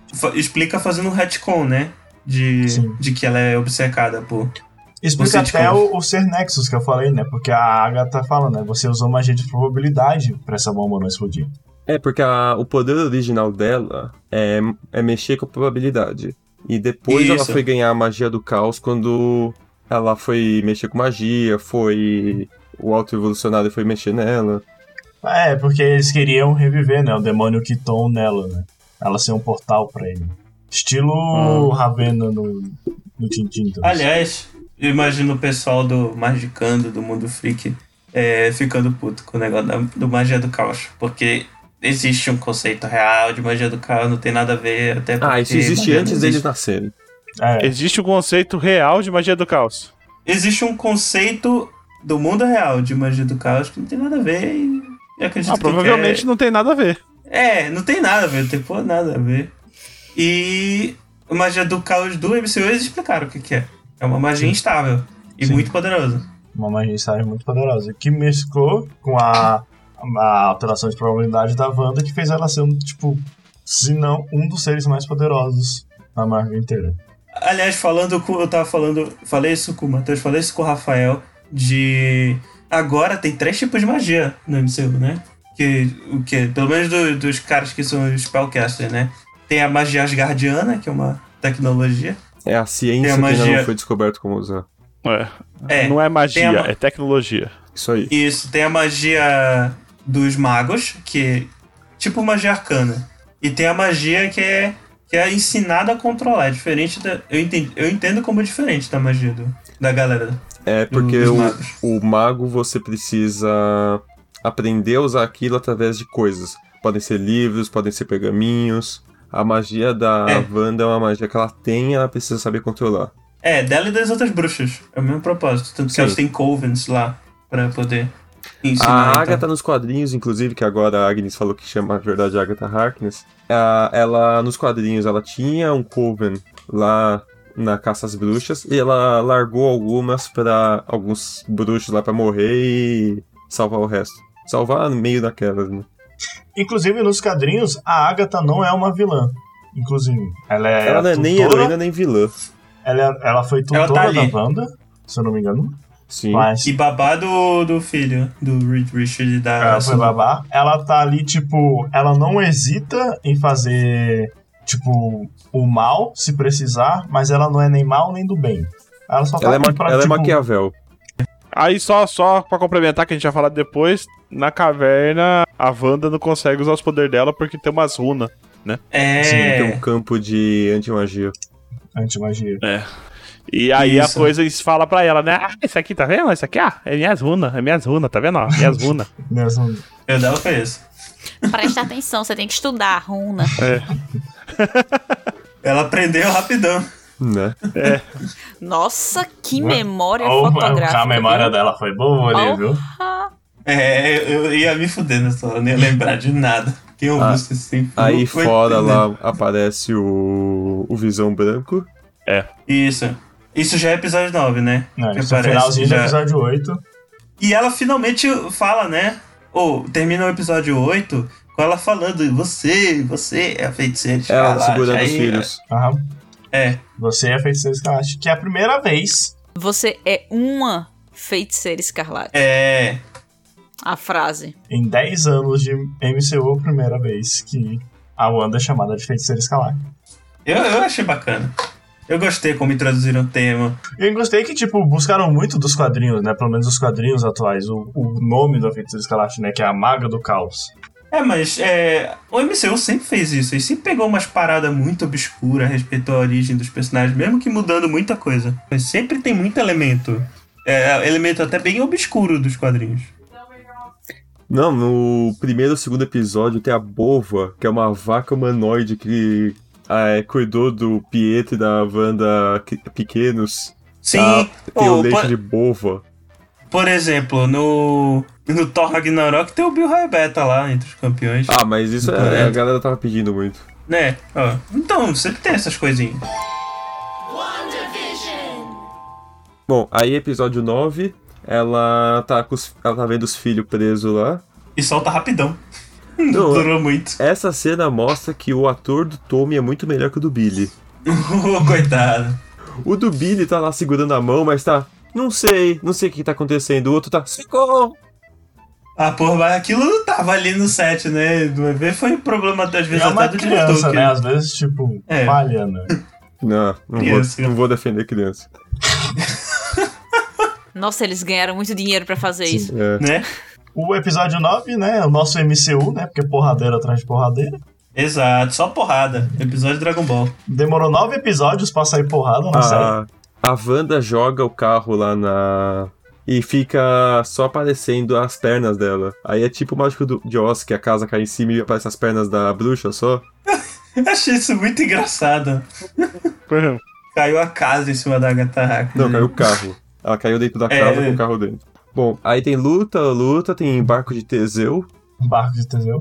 O que eu achei que ficou É. muito bem, tipo, aquele diálogo, né? Sim. Resolveu muito bem a porrada, né? Tipo, ô, para bater- barco de Teseu. Eu, eu vi o- alguém no Twitter falando que era o Marta do episódio. Só que é o Marta bem feito, né? É o porra? Marta muito bem, Bem feito. feito. É muito bem Porque feito. o conceito do Marta do Batman vs Superman não é ruim. Mas é mal colocado. A execução que foi merda. Não, então, É é que ruim. por, por fora, o Marta quer dizer que o Batman tá vendo a humanidade no, no Kal-El quando ele vê que ele tem uma mãe humana com o mesmo nome. Então ele se- identifica no Superman. Mas o jeito é feito é ruim. Sim. Não, então é feito mal no filme. E, e aí o barco de Teseu aqui na série é muito bem feito. Fez sentido. Porque ele também não soltou, tipo, barco de Teseu. Aí o cara Não. falou, quê? É, Ele, ele explicou, né, todo o contexto. É. Aí depois tinha os vídeos no YouTube. O que é o barco de Teseu que aparece em WandaVision? E ele O explicou cara na cena. explicou na série. É, ele explicou. O pessoal é foda, né? O pessoal é foda. É, clickbait tá aí pra isso, né? Não, e aí, o, o negócio aqui na série, ele primeiro fala, se eu sou o Visão, você é o quê? Aí ele buga. Aí ele manda o Dalek lá, explain. É, porque ele não, porque começa ele- a é- questionar. Que ele É, fala, não- eu, eu, eu fui criado, eu fui ligado pra, com a diretiva de matar o Visão. Aí ele, é, mas você é o Visão. Ele, quê? Bugou, ele bugou. Aí ele entra em Westworld. Ele entra em Westworld e dá aquela. É, modo de análise. assim? Modo de análise. Eu só queria dizer que é tipo, pulou o episódio 8, a gente não falou da melhor frase do Visão no episódio 8. Que esse o, o luto não é nada mais apenas que o amor que pendura. O que é o luto se não é um amor que perdura? Sim. Inclusive, o Visão tem os melhores diálogos na série inteira, principalmente quando é a parte mais filosófica. né? E tem também a cena que ela vê o Visão todo destruído. E isso também foi tirado dos quadrinhos que o exército desmonta o Visão, sei lá como. E ele fica gigante, todo espalhado em pedacinhos. Aí o Homem-Formiga refaz ele, mas o Magnum não falou, falou, não vou deixar ele me escanear de novo. Aí ele volta a Visão branco sem memória, sem emoção, sem nada. Não, não sei nada. Como é que eles Ele é- cortaram o Vibranium? Hã? Como é que eles O- cortaram o Vibranium? O Eles não Vibranium cortaram, é... eles foram desmontando. Mas o Vibranium não é, não é indestrutível assim. É o. Ah, é, tem isso aí mesmo. O que é mais é- indestrutível de mesmo Vibranium. é o Adamante. Adamante. Aí ele resolve o, o Visão Branco e Visão Branco foge. Sei lá como ele escapou do, do Rex. Ele conseguiu entrar, então? É. Aí tá Mas tendo é- porradaria lá fora. A Mônica Rambeau se coloca na frente das crianças e salva dos tiros. Depois o Celery pega todas as armas e um cap. Não, é antes. Inclusive, o, o Icano paralisa todos os soldados e eles ficam o resto da série. Tipo, até a banda desmontar o Rex, eles ficam paralisados. Paralisa, é verdade. É, e antes disso tem aquela cena bem feita que ela desliga a- o controle mental de todo mundo da cidade. Aparece até a, Je- a Debra Joe Hoop, o, aparece o, o Ross. E eles ficam falando: Para! Para de me controlar! A, a- aquela, a- aquela mulher que, que, que era a chefona lá do bairro, ela fala. Por favor, me trata bem. A minha, a minha filha pode ser amiga dos teus filhos. Só tira ela do, do armário. Só deixei ela sair do quarto. E Não, e o pessoal fala, pelo menos mate a gente se não for soltar. Nossa, essa cena é pesada. Se, É. não, for- se não deixar a gente escapar, pelo menos deixa a gente morrer. Aí ela abre o Rex pra galera fugir, mas se ela abrir o Rex, a galera morre. A família dela.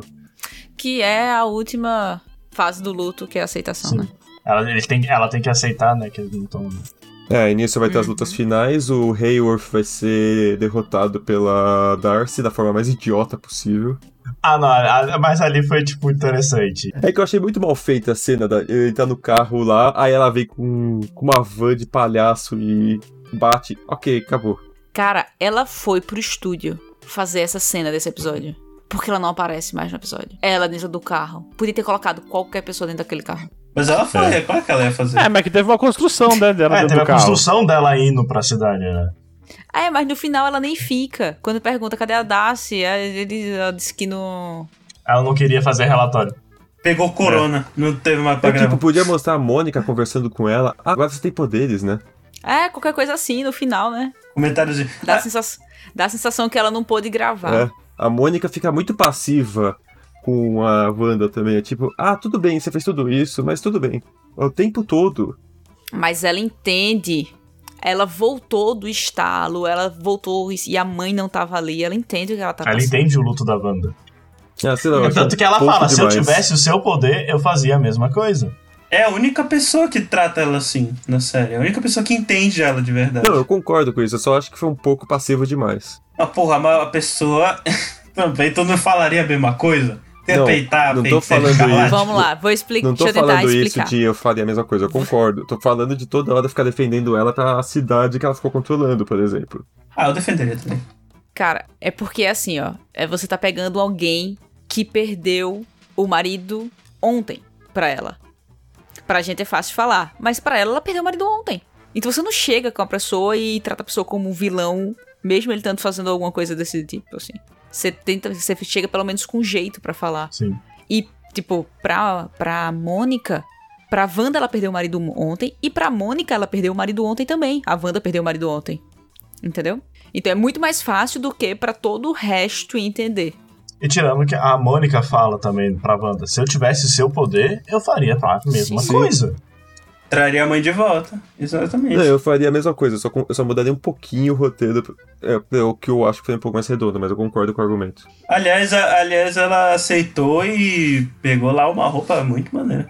Ah, não, ela não pegou. a- o Rex transformou a roupa de astronauta que ela tava. Não, eu tô falando da Wanda, ela fez a roupa quando ela aceita a feiticeira escarlate, real. O... Ah, Vocês perceberam elas- que no, na roupa, perto do pescoço dela, que tem tudo desenhado, tem uma joia do infinito recortada, que é a testa do Visão? É, eu vi isso depois que alguém mandou, acho que foi tu. Não, eu não não tinha não. reparado, não.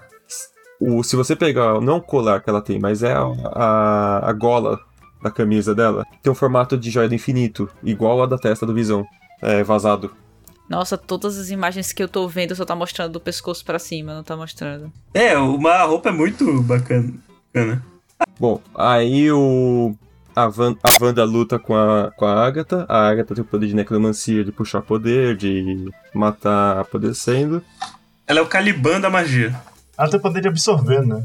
Ela fala É. que tem, tipo, o poder de absorver os dos não dignos, né? Será que, tipo, ela absorve os poderes das pessoas que não aceitam magia? Ou, tipo, ela pode absorver de qualquer um? Eu acho que não digno é o argumento dela pra falar que ela é É, melhor. é, é isso que eu ia falar, né? É igual o Bolsonaro. Ela inventou essa porra. Ah, mas se ela pode absorver magia de qualquer um, ela é muito forte. Convenhamos. Ela é, claro que é. É Era. claro que é. é. Era. A Wanda tenta botar o medinho nela e não consegue. Pelo menos eles, Uhum. eles trouxeram de volta esse poder que ela só usou no, no Era de Ultron. É verdade, ela, não- não aí ela fica atacando poder enquanto joga na parede. Ela podia ter sido muito mais ativa nisso até, né? Que ela quase morreu. Mas é que ela não queria, ela não queria dar é, que a mulher percebesse, tipo, por que, que ela só tá errando? Aí se a mulher olhasse pra trás e visse que ela tava fazendo as runas, tipo, ela tinha que ela ia- acertar algumas vezes, é porque ela parecia meio que o desespero dela tá, tipo, mandando. Ela não queria a magia mais dela, né? Ela tinha que mostrar que Aham. ela não queria isso. sim. aí ela, É, ela isso faz mesmo. o campo de antimagia lá e transforma ela de novo na vizinha enxerida. Muito mais É. enxerida do que antes, inclusive. Essa aí foi, essa aí foi maldade no máximo, né? Mas, mas foi uma coisa boa, porque, real, tipo, é um vilão que pode voltar depois. Porque É. ela, ela fala, tipo, ah, quando eu precisar de você, eu sei onde te encontrar. É que ela fala que ela E eu liberou nem algo. sei se volta com o vilão. Eu não, não- acho que ela não voltaria Eu como acho vilã, que não. Acho que ela depois voltaria de- pra ajudar. Depois de tanto tempo assim, eu não sei se ela ia ficar. É melhor eu não mexer com ela. né? Eu não sei como vilão, mas, tipo, também não foi aquele vilão, tipo, só descartado, que nem foi o Strucker, que nem foi Uhum. o Ultron. Se foram uns vilões que realmente só foram descartados ali pra, tipo, um filme, um- uma série e pronto. Ah, Vai que vira professora dela, realmente. Igual nos quadrinhos. Elas, eles. Algumas pessoas, eu vi algumas pessoas falando na internet que a série foi inútil, mas, cara, a, na minha opinião, eles abriram mil brechas pra tudo. Porque você tem a Wanda, você tem o Visão Branco que sumiu, você tem aquelas cenas pós- pós-créditos das crianças, você tem a Mônica Encontrando a Screw. Rambeau, que Inclusive, tem. É muita cenas. coisa que eles podem aproveitar em filmes diferentes ali. Mas aquela história encerrou. Aquela Sim, história é uma. É, Sim, não. A gente falou no início, né? Uma minissérie, não é uma. É uma minissérie, isso aí encerrou. Mas as pontas que eles colocaram, eles vão utilizar em muitos filmes. Foi um, eu, eu achei uma boa abertura de, de nova década. Né? É. Não, é, Vamos só É. falar da despedida, da aceitar realmente a aceitação da Wanda, E né? a Porque aceitação. foram nove episódios justamente pra ela aceitar o luto dela no final. Que, tem a, o Muito diálogo, né, cena, com o né? Visão, né? Tipo, ah, eu já fui um. Eu já fui uma voz sem corpo, um robô sem, sem ser humano e uma memória real. O que eu posso ser agora, né? É. Então. Uma lembrança. né? Uma lembrança de carne e osso. Igual. E tem, não, tem toda a aceitação dela com nove episódios pra mostrar todo um, o, Nem falou, né? As cinco etapas do luto muito bem demonstrada, muito bem colocada para as pessoas de uma maneira que fica entendível. Uma maneira que não ficou forçado. E eu acho que é uma da- dos poucos filmes, filmes minisséries do MCU que realmente tem uma mensagem no fundo, assim. Tipo, tem um foco. É um filme, é uma minissérie sobre luta, afinal de contas, né? Não é só pra continuar a história do MCU. E tem uma É. mensagem assim. E no final você acha que ela tá de boa na cabaninha lá e pá! Na verdade ela tá fazendo o negócio do capeta. Ela tá igual o Doutor Estranho. Projeção Parece que astral. faz uma coisa e tá fazendo outra. Projeção astral. Projeção astral. É. Ela tá fazendo que nem o Doutor Estranho, né? Mas melhor que o Doutor Ah. Estranho, porque o Doutor Estranho tava dormindo e estudando. Ela tava tomando café e tava estudando. Chá. Eu queria muito que fosse café, mas Foi foi um chá. chá que ela tava tomando. Ah, Mas, então, ela tava fazendo outra coisa realmente, ela não tava dormindo. Eu achei aquilo mais, mais, mais, mais foda aqui. Só. Doutor Já que a gente entrou nesse cena pós-crédito, só uma reclamação. Cara, olha, você esperar no cinema um filme, os créditos, uma vez a cada dois anos é uma coisa. Você adiantar naquele botãozinho chato do Disney Plus até achar esse crédito é o ó. ah, não, ela sempre acertava de primeira. Nossa, que botão chato. Não é feito Netflix. Você tem que Não, ficar é. adiantando e você erra. Tem que voltar o de novo pra achar o. o, o Tem um lugar. crédito tão grande no. Ah, pra quê? Você achava que o episódio ia ter 30 minutos, o episódio tinha 20, 10 minutos de crédito. E não era bem feito do, daquele corte de 30 segundos, episódio novo, de ser quando acaba o episódio. Era só quando acabava os créditos. Sim. É, e. Mas isso é o Disney Plus inteiro. Tipo, você vai ver Mandaloriano, é assim, você vai ver. E aí tu vai voltar, aí tu tira o episódio, aí volta, tá no descrédito do outro episódio. Gente, se você gostou, não esqueça de curtir, compartilhar. Também, se você quiser mandar uma mensagem pra gente, você pode mandar em www.eguacast.com.br ou www.aporteira.com.br barra eguacast. Prometo que a nossa usabilidade é um pouco melhor que a do Disney Plus, né? É... Bom, é, não esqueça de seguir a gente também no Instagram e no Twitter, que é arroba EguaCast, né? Tudo junto, é, do jeito que eu tô falando. E também a- ajude a gente, né? No, seja nosso patrono no picpay.me barra EguaCast. Imagina o Heitor ouvindo isso em 2x, aquela parte lá do início. Bora falar rápido pra só ele. Então agora é hora de vender o peixe Cris de hoje. Hoje as pessoas te encontram na internet. Isso foi comigo? Foi tão rápido o Chris que ele engoliu. Foi tão rápido que foi, mas foi. Não, então. encontrou na internet lá no. Você pode me encontrar no SciCast, em toda a podosfera lá do, do, do SciCast. No Em Deviante. todos os seus episódios, se- seus sub-podcasts à parte, incluindo o RP Guacha, que o povo tanto ama, alguns episódios do Derivadas lá no início, muito no Spin, eu e Thaís, a gente tá sempre lá no Spin fazendo uns bicozinhos à parte aqui no EguaCast, porque eu já, pra todo canto que eu vou agora eu já digo, não, você me encontra no SciQuest e no Égua. Olha, olha só que orgulho. não, não, é isso aí, pra me achar no, no Twitter, entra lá no site do SciCast porque meu nome é complicado, ou se eles deixarem linkados aqui no site do Égua, é só clicar porque meu nomezinho tem um CRH, fica difícil de você procurar. Mas se acertar o CRH, você me acha. Parece documento até, né? É, Ô, Rafael, onde é que as pessoas te encontram na internet, né? Twitter vocês me acham no R underline Tellerman ou no Instagram no Rafael underline Tellerman. Além disso, o meu projeto com a Luana, que é o Gerência Sem Experiência, o nosso podcast de administração de empresa para as pessoas que estão querendo buscar uma nova área, querem aprender sobre alguma coisa de finanças, de administração, de marketing, ou estão mais curiosas se vale a pena fazer a faculdade, esse tipo de coisa.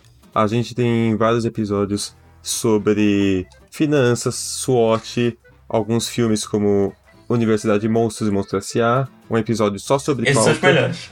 Esses são os melhores. e vários outros episódios com todos os que estão aqui, inclusive. Olha, Olha aí, só. olha aí. incluindo eu. O Gerência Sem Experiência tá em todas as plataformas e no Instagram e no Twitter como Gerência Sem XP, EXP. Olha aí. Pra ganhar, é pra ganhar experience points aí na administração. JP Bush, onde é que as pessoas te encontram na internet? Vocês podem me achar no Twitter e no Instagram, arroba JPBush. Se não souber como escrever o Bush, o, Ga- o Gaspa deixa aí no, no episódio. É, eu também sou mestre, roteirizador, editor, produtor do podcast de RPG do Paralelo B, que é um podcast de one-shots utilizando o sistema Guaxinins e Gambiarras do Marcelo Guaxinim do RP Guaxa. Ah, o Paralelo B tem um Twitter, arroba ParaleloBcast. Inclusive, o, o Gaspar já participou de um dos episódios. Olha só. A Cris, o Telemann e o Caio eu tô devendo aí de chamar. Mas um Olha dia, aí. Quem sabe? Olha O só. Caio, quando. Quem sabe um dia quando o Caio for padrinho do RP Guacha, porque eu não posso quebrar minha régua. Minha regra. Regra. Mas é Eu isso. sou padrinho desde o dia 1. Olha aí o a lavação de roupa suja. Então, acabou o programa. É, choque Pega- de cultura, porque. Acabou o É isso programa, chama a Lumena e pega a visão. Ô, vocês ainda estão aqui? Não tem pós-crédito, não.